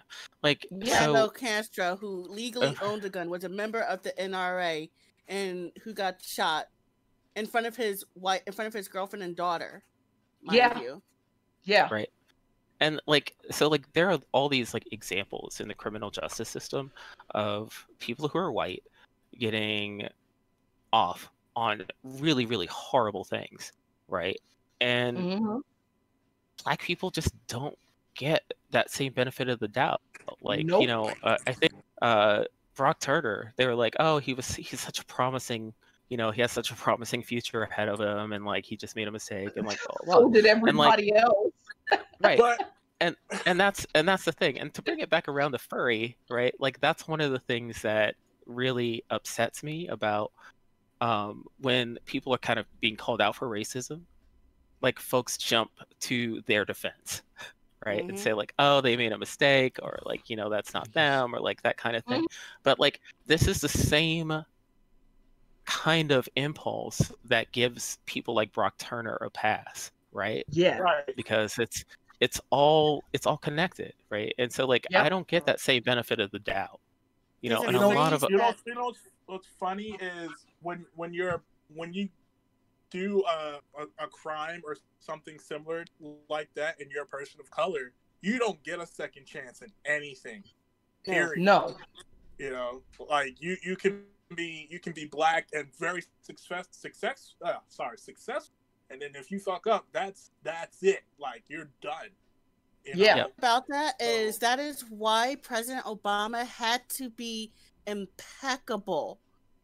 He wore Yeah. a tan suit And and was pilloried and was Yes. absolutely just completely pilloried. If he had done any one thing that our current president has done, he would have been impeached and out of there so fast. His, Yeah. he would still have a spinning shoe in the middle of the Oval Office, like in a like in a cartoon. Yeah. Right, Yeah. can you imagine can you imagine like a, an access hollywood style tape of obama saying the stuff that he said like that trump said Yeah. like against women I'm. s- I'm can you imagine Ob- um, obama like starting his his campaign by saying like God. mexicans are are rapists? Michelle, well, But, number uh, like- Michelle, Michelle like- would have kicked his ass. Like, Right. there wouldn't have been any question. But yeah, and that's and and that's the thing is that like uh, you know black people uh, like oh my goodness black women especially in, in like Mhm. professional spaces impossibly perfect standard that we have to hold ourselves to but like Yeah. you have people who are just mediocre just nice guys who get a pass on so much else and or that who aren't nice that guys hurts. It and get sucks. a pass. Yeah.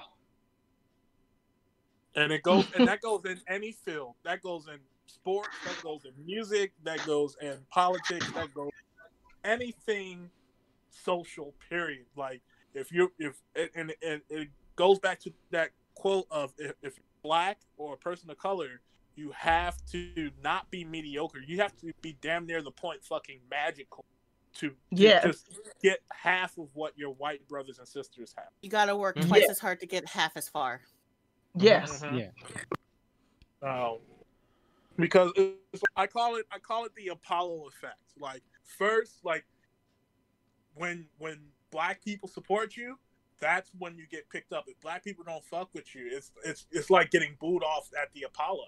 Yeah. So you, you can't you can't you can't be mediocre black people because all the stuff that we've been through, you don't want to be that letdown or that mediocre Yes. black person, you know, because the, the bar is set so high, and then there's another Mhm. level, another level you have to get to just to, to Yeah. cross over to the quote unquote mainstream. Mm-hmm. Uh, because we don't we don't really we we innovate the mainstream. We we we are the trendsetters, but when it comes to like the financial the financial side of of things, make, make, making money, Yeah. we don't we don't benefit from that. I.e., TikTok. Yeah. hmm Mhm. I remember Yeah. that, yeah. Yeah.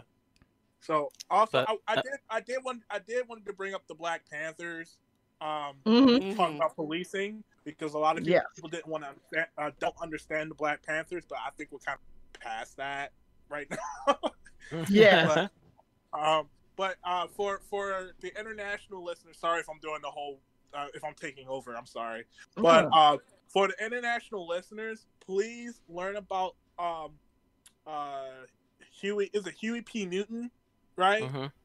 uh, the Black Panthers, uh, because they they were considered a terrorist group when they really wasn't, because they actually were protecting uh, low income communities and pol- and like from the police. And actually, these communities were improving because they made sure the children were fed throughout the Mhm. day. they started social programs. Yeah. Right. They started social. They started WIC. Like Yes. if, They you know, like people people don't know this, and also like after you know after the um, Black Panthers disbanded, they still stayed. I mean, hell, there were even different racial divisions of the Black Panthers. There were like an Asian division of the Black Panthers. yeah. Mhm. So like a lot of people don't know this because again, with covert racism through law, they considered the Black Panthers a terrorist organization when they really weren't. They were just I- trying to better their communities. they you I, know? I believe that I believe the um the Asian um um chapter of the Black Panthers, I think they called themselves the Yellow Peril. Yeah. Wow. Wow. And- that's and- amazing. and and now I'm noticing that a lot of Asian Twitter that's in solidarity of Black Lives Matter, they're now using that hashtag, the Yellow Mhm. Peril. Yeah, that's amazing. Yeah. Damn. Yeah, yeah, and what's what's crazy is after the Black Panthers disbanded, they um uh they formed two groups, the Crips and the Bloods. mhm. And the, Mm. the, Ah. Crips, the Crips that- and the Bloods used to have an acronym, um, and I forgot what it was. I know one is creating, uh, creating something, um, um, creating resistance in progress or something like that. I, Mhm. you, you, you need to look up the act. There's, there's a YouTube video out that talks about the history of the Crips and the Bloods and how it was from the Black Panthers. The Crips and the Bloods were were, were originally there to create the to protect the black neighborhoods until the government decided to basically drop drugs into the black community all in the 1980s with the with the crack epidemic. Mhm. So so it's just like people don't realize how deep this is, and when you talk about these subjects, like I said, it's like whole can of worms that have been suppressed. So when you want to talk about it, it's instant. it's instant overload. It's, it's Mhm. an instant overload of information, and it's either you just it's it's so crazy that you don't want to believe it, or you just feel so horrible especially if you're a white person that wants to learn, you just feel so horrible that people that look like you put black people through these things. Mhm. So I'm just Yeah. like, and I have a quote that that I that I I want to put on a shirt. So please don't steal this idea, or if you want something, please please please contact me. I, I I have a shirt that says "Black in America equals beautiful nightmare." because Mm. we, we we create so much. We we we fought in the front lines of so many wars. We're the first to speak up on any kind of injustice, no matter who you are.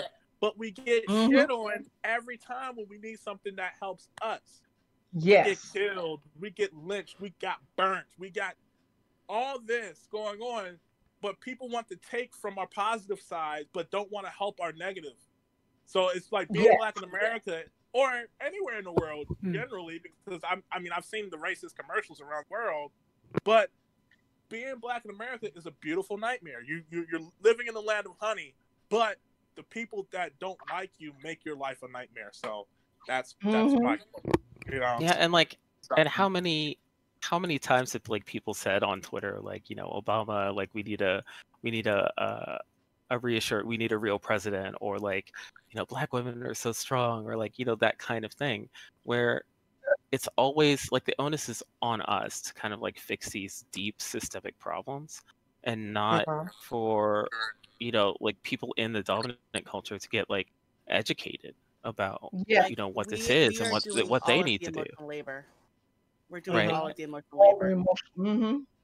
And so, Yeah. like, there was a guy back a little while ago, like an hour ago, um, who I think had a question about um, how America is supposed to get better, or racism in America is supposed to get better with somebody like President Trump. And I think without really addressing, like, I don't think America has really addressed its racism issue, like how fundamental um, it is to the nation's history and Yes. so many of its institutions. And until we reckon reckon with that, I don't I, I don't see it getting better, right? And the the way that happens is for white people to learn how to be uncomfortable with this. Yes. Right? It is this is I I definitely sympathize that this is an uncomfortable thing when I had to learn about like, you know, my privilege as a man, right? And what women Mhm. have to go through uh, every day that I just am not aware of, right? Like that's uncomfortable for me because Mm-hmm. yeah. now once I see it, I see all these ways and big and small that I've contributed to it in the past. And it, Yeah. it just makes me feel sick knowing that like in my ignorance, I've made women uncomfortable or made them like feel othered. But like I have to absorb that and Yeah. use that as fuel to get better. And so like what we're asking white allies to do is to learn how to be uncomfortable. You will you will, I promise you, you will see something that you've done in the past or you've said in the past that might have been racist. And it doesn't mean that you're a terrible person or that you're racist or that like, you know, we want to kill you or anything like that. It just means that like we've all been bathing in this for so long Yes. and all of us are complicit in it Mm. and we have to Mhm. sit with our complicity recognize it and use that to learn how to be better Yep. but until we There- do that until each Mhm. and every one of us does that work it's Yeah. not going to happen Th- Yeah. there's a t-shirt that people are that i that i see people wearing now and it says I, i'm probably going to get this quote wrong but it base it said that um racism is so much a part of america that when you fight against it you're cons- you you're considered anti-american yes i see that. And I, I was just like that blew my mind. And also to the um your point of how um um or I I um either um Witchy's point where I just saw a documentary um on black people in the horror genre horror noir and I really would love for people to watch this documentary and it they base um one of the the, the people who it, it comes from a book by a doctor um i think reed and it, it was adapted into a documentary by Tananarive Due and and several others. And Tananarive Due is uh, a black horror writer, and it based one of the the quotes that um that Mrs. Due with Miss Due said was the fact that black history is black horror. Mhm. And so when I put both that t-shirt that says racism is so much America that if you fight against it, it's anti-American and black history is black horror. It it it, it puts all of what you and what you just said. Mm-hmm. Yeah. Fact. Yeah, and like I think that's one of the reasons why like Jordan. I mean, Tananarive Due has been like you know doing this in in book form for a long time. Her short stories are amazing. Um, She has a uh, a short film called like a Danger Word, I think, that I got to see during a Worldcon when it was in San Jose. Um, Nice. She's she's amazing. Um, Yes. But like Jordan Peele has been able to find Yes. ways to make the black experience an allegory for horror. So things Yes. like Us and Get Out, you know, are Mhm. incredibly black movies, right? Because they speak Mhm. directly to black experience um, in in Why all they're these different ways terrifying, honestly. Oh yes. um and i love the idea of you know jordan peele kind of like watching the audience and saying like you know the black people in the audience and the white people in the audience were watching like two different movies up until a certain point. And then like once that like kind of third act twist happens then everybody's on the same page. And Yeah. it's a really interesting experience to watch audiences go through that. But um Le- stuff like candyman like Oh, super Oh, black. It's great. Let let let I'm sorry, let me make a correction on something that I said. The the documentary Horror Noir is by Dr. Robin R. Means Coleman.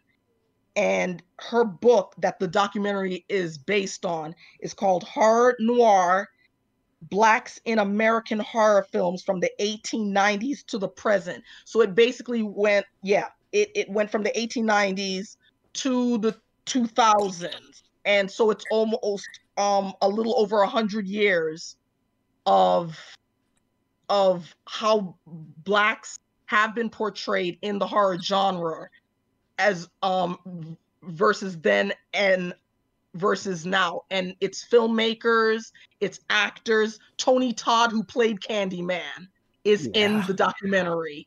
And it's it's so it's it's the the the um the actor from the craft.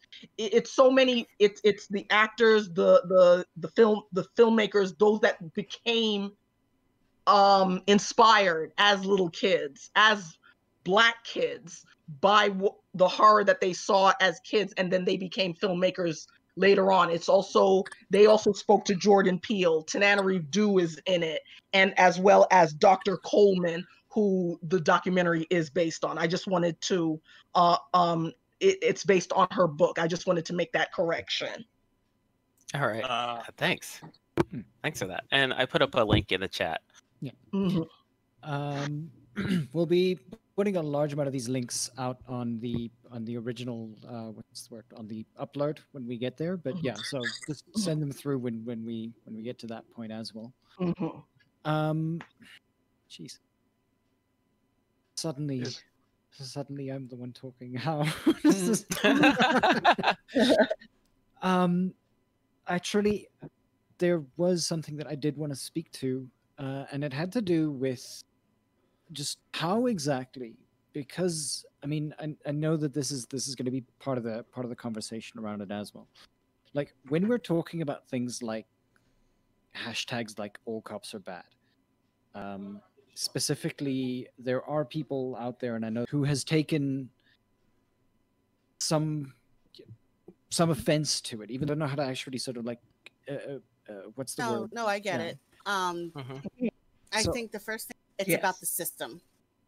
It's Mhm. about the fact that all cops are ACAB. All cops are bastards. is not an indictment of every single individual cop, though it is an indictment of most of them. What it's an indictment of is the fact that the system is set up to allow cops to brutalize people, and those Mhm. that try to stand up against it are either forced out or otherwise targeted themselves.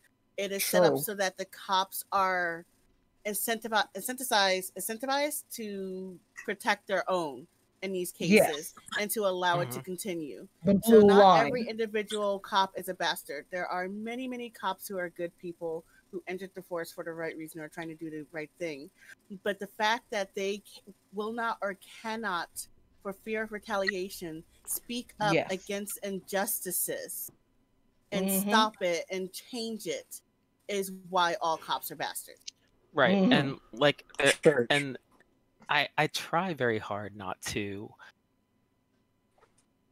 do use like those personal attacks because like you know my best one of my best friends had you know his father was uh a very high ranking person in uh in a big city police department for a number of years and you know Mhm. he's a great person but when you take a look at you know just the system of of criminal uh criminal justice and you take a look at the history especially of like police departments and how they were used to subjugate minority populations specifically black people Mhm. um, you have to recognize that like that inequality of justice has been baked into the system from the very beginning and we've Mhm. never fully reckoned with it we've never fully rooted it out and Mhm. uh, cops who want to be good and there are people who who do want to do the good th- you know the right thing they they don't have the resources or the support to do it the system does not allow them to actually be good cops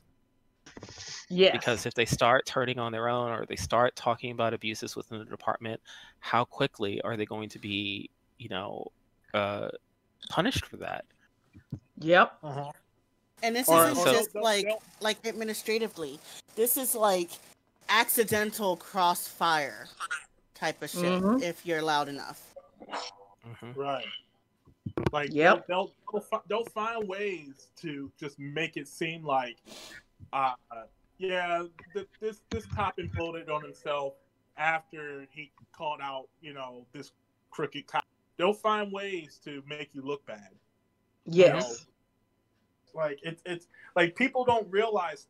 Again, it's it's it's it's a it's a super super deep topic that doesn't have to be deep, but the people, but for the for almost centuries of basically ignoring the problem, it became a deep issue because it picked up so many other issues within the subject that it's, it's just, oh, you want to talk about police brutality? All right, well, let's date back to slave patrol and then go on from there. And that's over Mhm. 200, 200 years of, Yep. of that. Like, like we ain't got all the answers, Sway. That's all I'm saying. Mhm. Uh, but and that's also like uh, i just want to keep rounding around to the funding the police because you know what we're talking about like with all cops are bastards and, and defund the police is not that like every cop is evil and needs to be at their job it's that like the system does not allow them to actually serve the needs of the public in the way that they should be and Mhm. we need to dismantle that system completely and rethink it and we can do that. Um, we need more social workers. We need people who are trained in de-escalation. We need people who are uh, whose purpose it is to get at the root of the issue instead of just arresting people and throwing them in prison which doesn't rehabilitate them it just makes them like hardened hardened criminals it makes them more terrible Mm. uh, Yep. So the whole system of criminal justice is unequal and it Yeah. needs to be completely rethought. So when people say like all cops are bastards or defund the police or abolish the police, that this is what we're talking about. Like it's never really served us. It's it Mhm. hasn't it wasn't created to No. serve us. So why don't we take the time to create something that's supposed to serve all people equally? It's time. Yep. right. Mhm. Yeah. like like people don't realize like the whole Black Lives Matter thing is literally the whole like people that say all lives matter is missing the point when we're trying to again like help everybody. It's not just Yes. us, you know. So it's it's it's it's just exhausting to have to constantly explain like Black Yeah. Lives Matter isn't you know Black Lives Matter only. We're just letting Yeah. you know that hey, we're here. We we matter too. You know, like let's you know we're trying to get every everything done equally. It's just right now we are in a position where we're getting killed at a disproportionate rate. Yeah. So, like we matter. Like we have we have the receipts of how much we've contributed to society. Why are you still killing us? Like they, Yeah. they just don't they just don't want to hear us. Hence why we have these protests. Because we tried to go with Colin Kaepernick. We and he, Oh my God, Kaepernick. we, Oh. yeah, we, Oh, we, he was he was I love called- when they never apologized to him. right yeah, right. and, and he was called like a a, a, a, a son of a bitch or something like that. And then LeBron James talked about the school he was going to open, and someone told him to shut up and dribble. And then later, someone um, put the N word on one of his uh, house garages. It's just Wow. like I don't. I don't know. I don't know if you heard this song. Uh, heard the song by Jay Z, but Mhm. uh, the song by Jay Z is called the, "The Story of OJ," and um, he's the the intro of the song is called, it's just like um well, I'm not gonna say the chorus because I don't know if you're gonna censor it, but basically no matter how high in society you get as a black person, you're still considered an N word to people if you don't Yep. you know Mhm. it, it's- it, and it shouldn't be like that. And that's why we're saying Black Lives Matter is because we're trying to, to contribute to society, but you still see us as an ignorant black person. Like That's the the- thing. We're just trying to live. And- We're just and- trying to. We're, Exactly. we're just trying to be ourselves. We're just trying to live our lives. We're just trying to be And- a part of society and be a part and contribute. And we're not looking to get back. We're not looking for revenge. We're just looking to be treated the exact same way and be allowed to live. That's literally thing- all we want. the, Mhm. and and going and and and and going back to the um the point that um that Teddy was saying about the police and how also I, I get so angry. It's true. We uh, we we we we don't want revenge. We don't want vengeance. We we want we want to be we want to live and thrive and it angers me that when whenever black people bring up something that other people seem to take for granted and said but we need this too. We want this too. We desire this which every human being has wants needs and and suddenly because it's coming from a black person where we're suddenly told no you can't have that. No it can't be that way. Like the, the thing with the with the police i was um explaining how the the police system is so oppre- reprehensibly oppressive to black people to black communities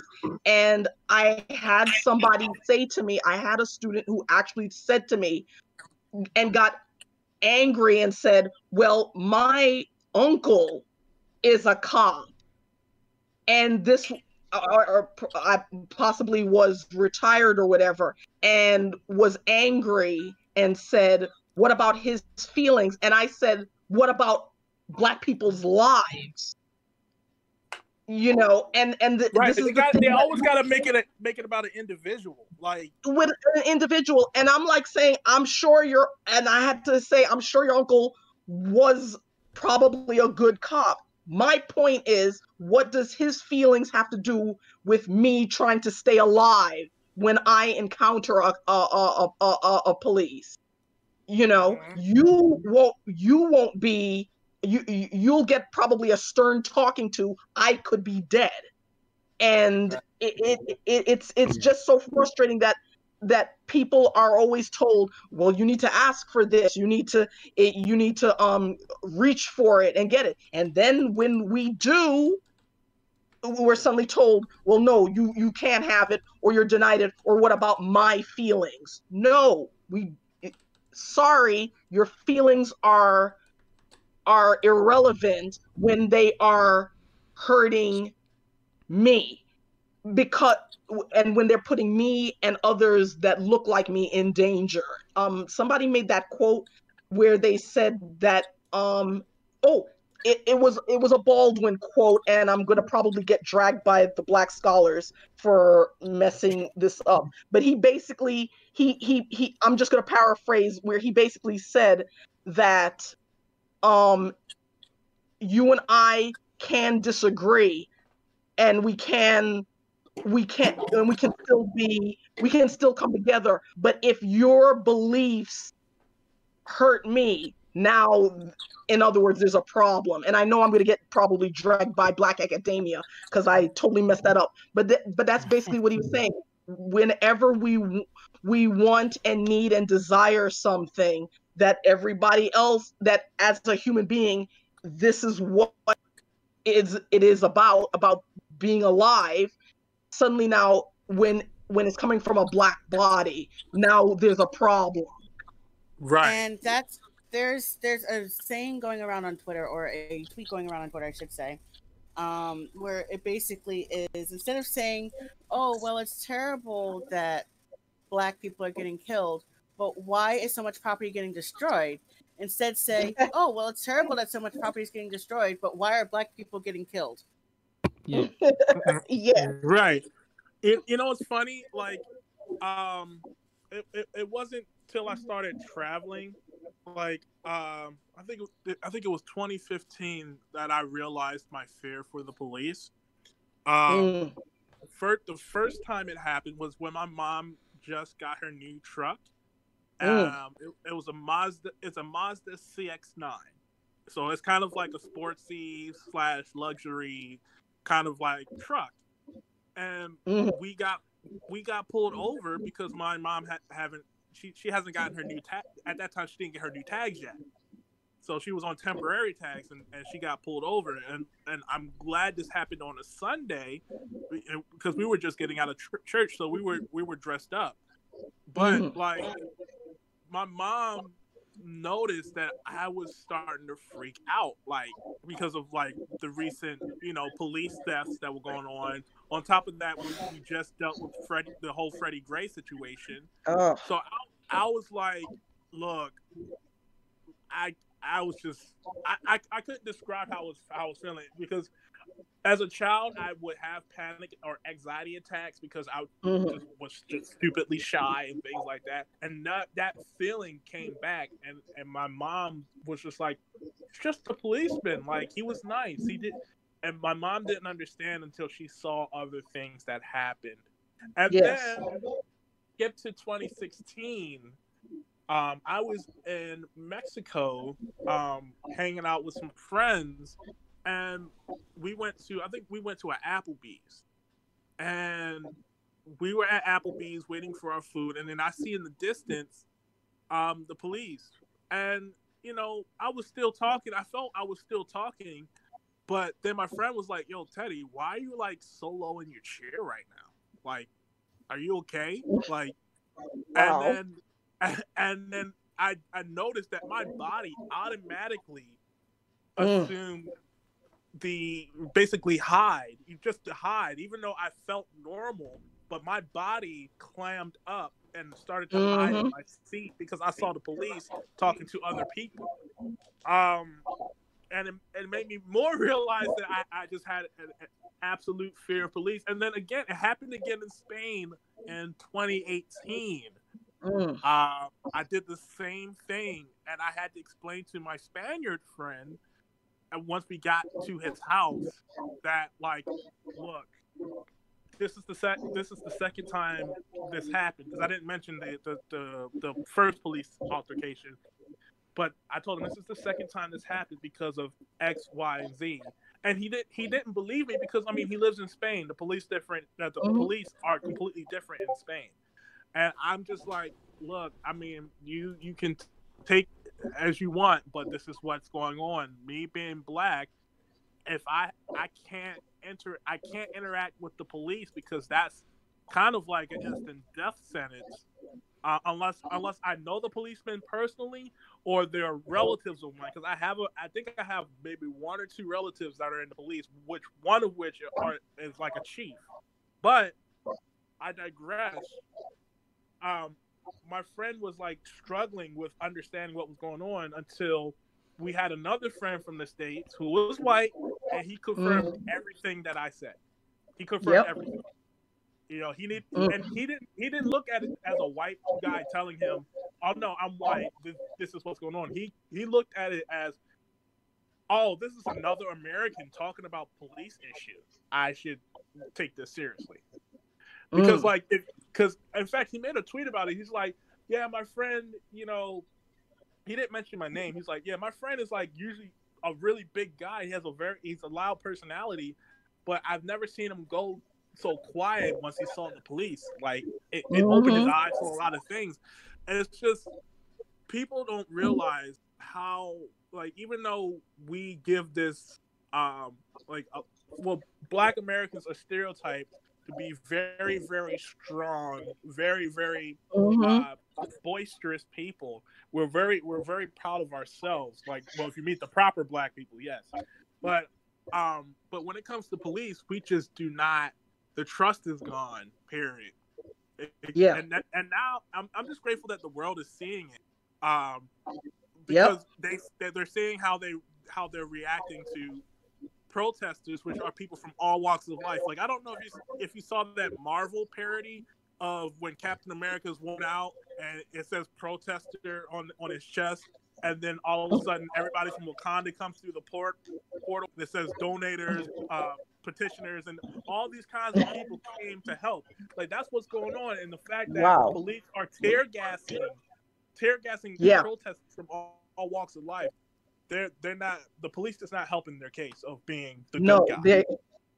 they I, like that that thing in Buffalo actually just jacked me up pretty bad. Like, uh, because Yeah. I don't know if people saw this, but it's uh, a bunch of police officers kind of like walking down the line. Like the the curfew starts, and so like they're kind of walking. There's this uh, old guy that comes up to one of the policemen, and they just push him down. And Mhm. since he has his hands full, you know, his head just hits the pavement and just bounces Mhm. off Yeah, I saw and that. then he just starts Yep. bleeding. And it's, I mean, it's so shocking to me that like there's so many people who are there and like just let it happen. Like yeah. Mhm. the, it's possible that like they didn't touch him because you're not supposed to move someone with a head injury, and that's like good practice. But just the fact that like police all over the country, there's like a Twitter thread of like 400 documented abuses of police power Yeah. uh, Mhm. in protest Yeah. through protests and queer periods, like just in the past like 10 days. And if you think about how many of these aren't being caught on video, aren't being caught by phones, where all people Yeah. have to go on are the word of the police officers and minorities. They're they're Right, right. even stopping they're even stopping a- um EMTs and ambulance people from treating um treating um their the the, the, the people who become their victims. Uh, there, there was even a doctor that had put up a, a medic tent and the police tore it down. They tore it down. And I think there's at least two videos of of either that incident as well as another one, which I can't remember which cities that these happened in.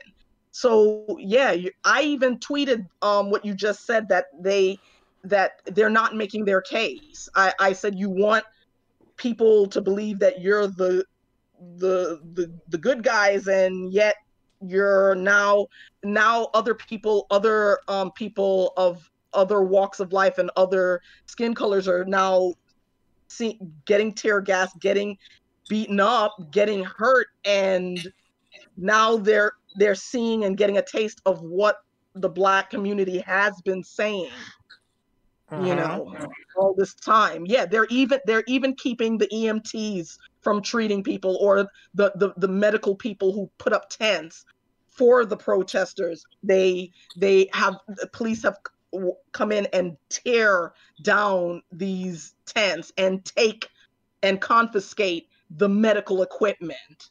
I want to say though that it's an indictment of white of white supremacy that it took this happening to white people for them to believe to black people that this was happening in our community. Thank Yeah. you. Yeah, because Yes. they, they, they had they had proof over 30 years ago via the Rodney King beating. But it Yeah. was always it, it was always the same question. And holy crap, 30 years ago, I was just oh my god. But um but like but it, it's, it was always white people always were like, well, what did he do? Why did was he complying? Was he? I'm just like, it's a dude that got beat up damn near to death, and you're asking, you're you're, you're trying to play lawyer, asking. Yeah. I'm like, dude, it's another life on like on deck here. Like, come on now, are you serious? Yeah. You They're know? they're alre- they're already bringing up the um the George Floyd at one point with with um what what medicine he had in his system. And I'm Mhm. and I'm like, I don't care if he had a pre if he had pre-existing conditions and everything like that. The fact of the matter is anybody is going to die when they are when when when the knee is on a neck. It, it it's it, it, it, there's no there there's only magical negroes in the movies and TV shows and books. There we're not we're not magical in real life. We we're going to die the same way everybody else do, does. It- but it, it just it, it proves to, it proves to the it proves the point of like you they don't want black people to go to court. They just want to be the the judge, jury, and executioner. Yes. You know? And and and the fact that people are, are defending that is is like they don't realize how how messed up that is. Like every yes. like the law says everybody has a, a, a what's it like a chance to for a fair trial or something like that. But Mhm. since I'm, since I'm black, I'm not good enough to get a fair trial. Okay. Mhm. Yeah, and I think the worst part about like all of these like extrajudicial killings by the police are how the media and say the, the court of public opinion actually goes and like kind of does this weird post-death assassination of character for all these Mhm. people. I think Yeah. there's a Netflix special on that. right so like it's like with george floyd and like um david McAtee McAtee uh he Mhm. you know they were like oh well he actually did have a gun or like that or like yeah tony mcdade uh the the, Yeah. uh, the trans black person that was killed in tallahassee uh Mhm. like it this this happens again and again and again so like But, you know but- we're never to make your we're point, never- to make your point, uh, I don't know if you guys are familiar with this comedian named Zack Fox. Uh, he has a song called uh, "I Got Depression" or whatever. Uh, however, he made a tweet years ago before Twitter decided to get rid of his account because Twitter is known to be racist as well. But Mhm. Mhm. um, he he's like, you know, every time uh, white people kill, every time a white person kills their entire family, they'll they'll try to paint them in a uh, in a positive light, and they show a picture of a white uh, of a man that actually killed his family, riding a, a water like a, a, a sea view, you know, like a waterboard thing. You know, Ugh. it's just like it's, it's like every so every time someone black gets murdered, they try to find the mugshots or make them look as quote unquote urban as possible. But when it's someone white, they try to find Humanize like them. yeah, they try to Yeah. humanize them to, to Yeah. add sympathy. You know, Yeah. like, oh, he was he was just a lone wolf. He's Yes. or he, he was going through hell in life. Just Oh like, yeah. They bring up the yearbook picture. Oh, somebody made a joke about that. They said they bring up the the the white person's yearbook picture, and Mhm. And I'm like, but then when it comes to the black person now, they they bring up the the, the quote unquote mug shot or anything that remotely looks like a mug shot. Mm. So CCTV footage or something. Yeah. It's just Ugh. people be wilding. So yeah. um while you cool okay so we're i think yeah about 10 minutes uh so what we want to actually kind of do is maybe just uh two to three minutes to um, our various speakers to just sort of, uh, if you have anything, yeah, closing remarks, shout outs, those kinds of things, uh, to about, yeah, half past. And then, um, yeah, because I I know that it's it's been a very very long time for us to sort of be here two and a half hours already almost. So I know that many of us probably just I, I don't even know we would continue this conversation definitely, but I Oh, yeah. think we can Mhm. yeah uh, just maybe just start wrapping up for for this section. I think we're definitely going to continue with this conversation though. Yeah. I Oh yeah. Sure. Okay, so I mean, um, I don't know how we want to order this. Um, Witchy, I guess maybe just start us off, Teddy. Then, um, goodness, I've got Kayfey. Kayfey. Okay. yes, So and then the Jacob. only the only thing I really want to say to everyone listening is you need to stop and listen to the black people in your life. You need to stop and listen to the queer people in your life, to the minorities in your life, to the oppressed in your life about what's going on. And I that that is whether I know right now we're focusing on, you know, the BLM movement, but just as an overall, that is whether or not you are black, you are white. You need to listen and realize the oppression that people are going through. But especially at this time, listen to your black friends. This is not about politics. This is not about drama. This is about our lives. And if you value us as friends, if you want to keep us around, listen to us so that we can be around for years to come. Yeah, um, I definitely uh, agree with what was just said, one hundred percent. On top of that, like when we say listen, listen, we're not here to debate. We're here to share our experiences. Like I shouldn't have to feel like I have to prepare a dissertation or a fucking TED talk to to prove my experience. This like if you want to know more or you want uh, uh, uh, official sources, like I mentioned in the beginning of this of this uh, interview, like talk to historians, talk to go go to historic uh, historically black colleges and uni- universities if you're if you're in America, if you're from other countries, uh, Google historically black community colleges. Uh, colleges and universities such as Howard University in Washington D.C., Morehouse, I think in Atlanta, Morgan State Mhm. University here in Baltimore. There's so many, so many historically black com- uh, community colleges and things like that that you should be able to discover Black history yourself and learn how beautiful yet nightmarish it is. So Mhm. if you have black friends, do cherish them, but don't don't use them as a token for you know oh I have a black friend or think you know or think you know everything about black black history because you have uh, black friends and things like that. And we didn't even talk about the fetish the fetish side. We kept that out. But Yeah. Like like legit 100% listen to to people's uh, black people's experiences and you will learn so much more instead of trying to be like well what about this and pull out graphs that are, are originally designed against black people in the first place but yeah Yes. uh, that that's that's all I have to say, and um, I I appreciate this talk, and hopefully we can have another conversation. All right, I'm done.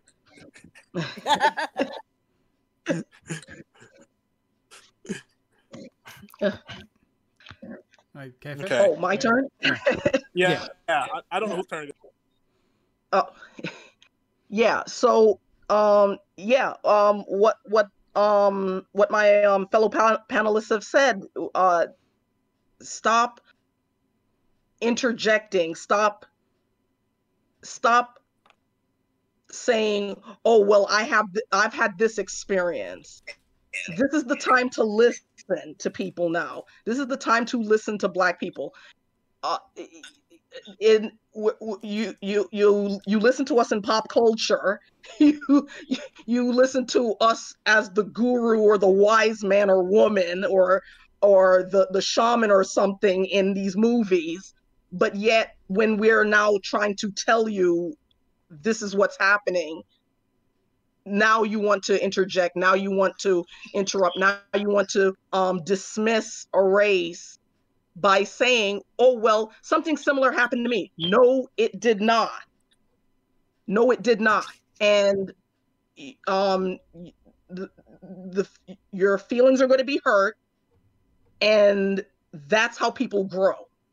You have to learn that when you say that you're a friend, when you when when um, people give you the title of ally, that now you need to interact um, in it um, appropriately. In that, if you say I'm your friend, if you say that you're that you are considered a supporter and an ally that you then now need to listen to me when i then tell you the, these things when other black people tell you these things and and not um not come to us when you have an issue with another black person and then you want to come and say to the other black person i had an issue like this. No then you talk to that person and say and say what what you feel but only after you have listened to what they have had to say and what I have to say and what other black people have to say. All right, so I'm going to stop now. right, and then uh, finally, uh, Jacoby. Jacoby. All right. Um, well, so first, I just want to thank uh, you, uh, Ivik. Is that, is Yeah. that how you pronounce your name? That's, that's correct. Yes. Okay, uh, uh, for providing us with this platform, um, allowing us uh, to just talk for two and a half hours about our experiences um, in the furry community and just as Black people. Um, it's really great of you to uh, amplify our voices this way, and I appreciate that. I appreciate everybody in the audience uh, and the live chat for uh, taking time out of their Sunday to uh, to listen to us. It's really important that we have these conversations. Um, I appreciate it, that you guys are are listening. I know that none of this is easy, right? Um, a lot of people are just kind of becoming aware of a lot of this stuff, uh, and it can be really difficult to know what to say or what to do.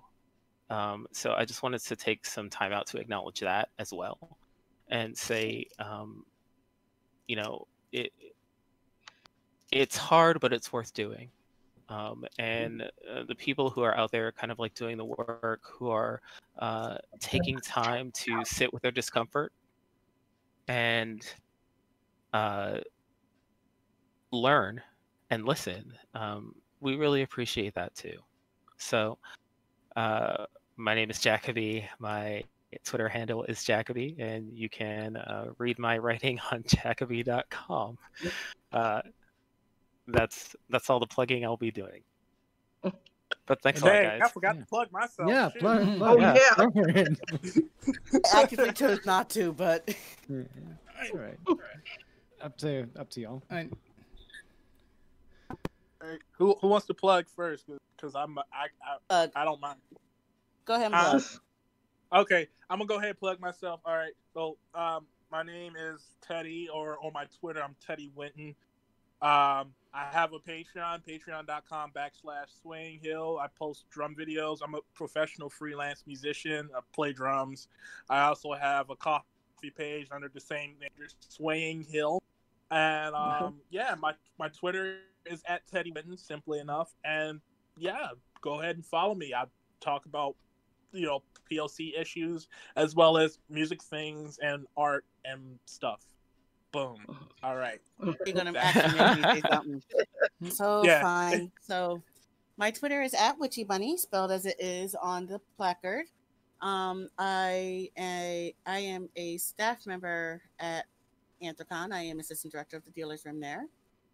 Um, I am also a fiber artist, and I own and run Magic Rabbit Fiber Arts. So, you want to find me? Um, Witchy Bunny on Twitter. That's pretty much it. Oh, can I do one more plug real quick? I'm sorry. uh, uh, I forgot to mention uh, if you want to check out my drumming, you hear my drumming on uh, uh, Pepper Coyote's Blast Radius album. You can hear me on the BLFC musical soundtrack, and also I'm working on uh, a potential orchestra con- uh, uh, project with uh, Eludi. So um, yeah, just go ahead, check it out. It's cool stuff. Um, I also watch, I work with Fox and more on and off. So if you've seen Foxes and Peppers at, at any cons on the coast or at Eurofurence, Nice. chances chances are I was on drum. So Noise. I'm done now. Nice. All right. All right. Oh, wait, I just want to Um, say the art for the Blast Radius album was also done by a queer person. Just saying, not me, Yeah. someone else. Nice. All right, Kayfey? okay. Um. okay. So I'm Kayfey. I'm also I'm on Twitter at Kayfey K A Y F E Y. Um. I also have a website. Uh. It's it's turning 14 years old this year. It's called it's Tabber the Red. It's named after one of my um red tabby cat warriors from a set of cat fantasies that I have published. So it's Tabber the Red, T A B B E R T H E R E D dot com, dot org, and dot net. So I made sure that I bought all three domains. Nice. And and and and like I said, and I and I I did a I did a re uh, an overhaul of it last year. So now my website is optimized for all mobile devices. So I also have I also have a blog where um a lot of what I've talked about um is it's on uh in it's http colon forward slash um in pretty print dot blogspot dot com and and this is where I just basically uh, give news about any projects that I'm working on. Um, I talk about my favorite um, artists, favorite writers, that sort of thing, and just about life experiences and project. I'm also on. I'm also on DeviantArt as Copper Sphinx, C O P P E R S P H I N X, and I'm also Copper Sphinx with a Y on the on my furry um, writers guild page. So if you want to find me and see what artwork i'm doing some of my professional stuff some of my amateur stuff is on deviantart coppersphinx.deviantart.com now i have a new um, extension on instagram and that's hand drawn by carmen jr because that's my actual name carmen and that's where I put a lot of my progressions and also drafts of of projects that I'm working on. Plus, I also put up um, short videos on of book reviews and things, and I attach all of this to my blogs and everything. Also, one last one last pitch, where you can find all of my publications and things that I've everything that I've had published up till now is on a WordPress blog, The Angry Goblin, because I am a lot of times ranting and raving on Twitter. So I decided to give myself that name. Um, the Angry Goblin dot wordpress.com and that's where all of my publications are including my two recent science fiction non-furry short stories um, one is called one it, one is called uh, The Human Network. It was published by Kyanite um, Press, which is by Kyanite Publishing. And its sequel is Catching Fields, and also in Kyanite Press.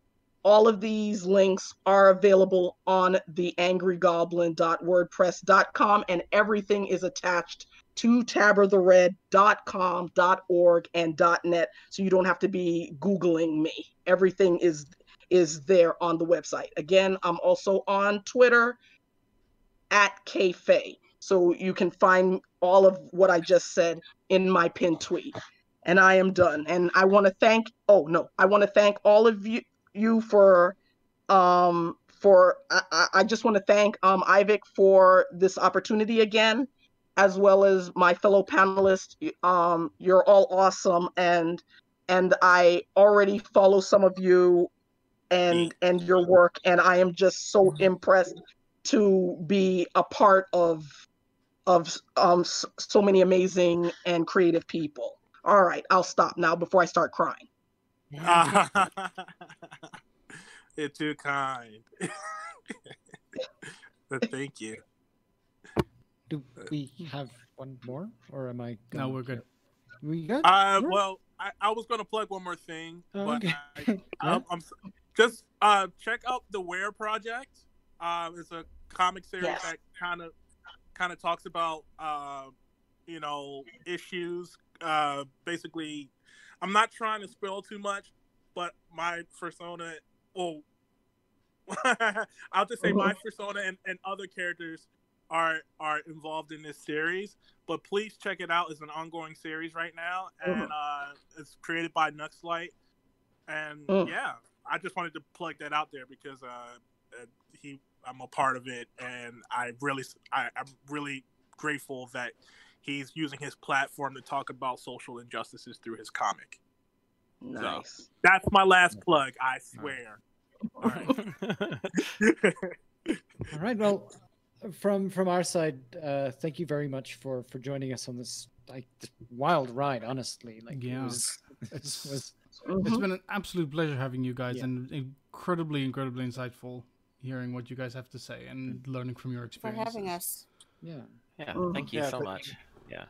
Thank you. Yeah. But yeah, so um, just for those of you who are still listening, we do tend to play music uh, directly after this. Most of it is relatively metal orientated, a little bit more, you know, rocky as well. So for those of you who are listening, you know, stick around. We'll we'll be here for the next. Is that hour and a half? Yeah. Two hours? Yeah, hour and a half, Mhm. all the way to midnight our time. So yeah, just stick around. We'll we'll definitely be sort of rocking into the next part of the day, at least from our side. But yes, uh, thank you all for joining us again. We do really appreciate this, and we really should have this conversation more often. Um, hmm and uh, we're looking forward to you know whatever works coming from here. Mhm. Thanks, Yeah. everybody. We'll, Thank you. we'll see you again soon. Take Thank you. care, guys. I'm gonna go eat Take lunch. care, everyone. Stay Have a good safe. Cheers, everybody. All right. Ciao. this- Bye. Bye.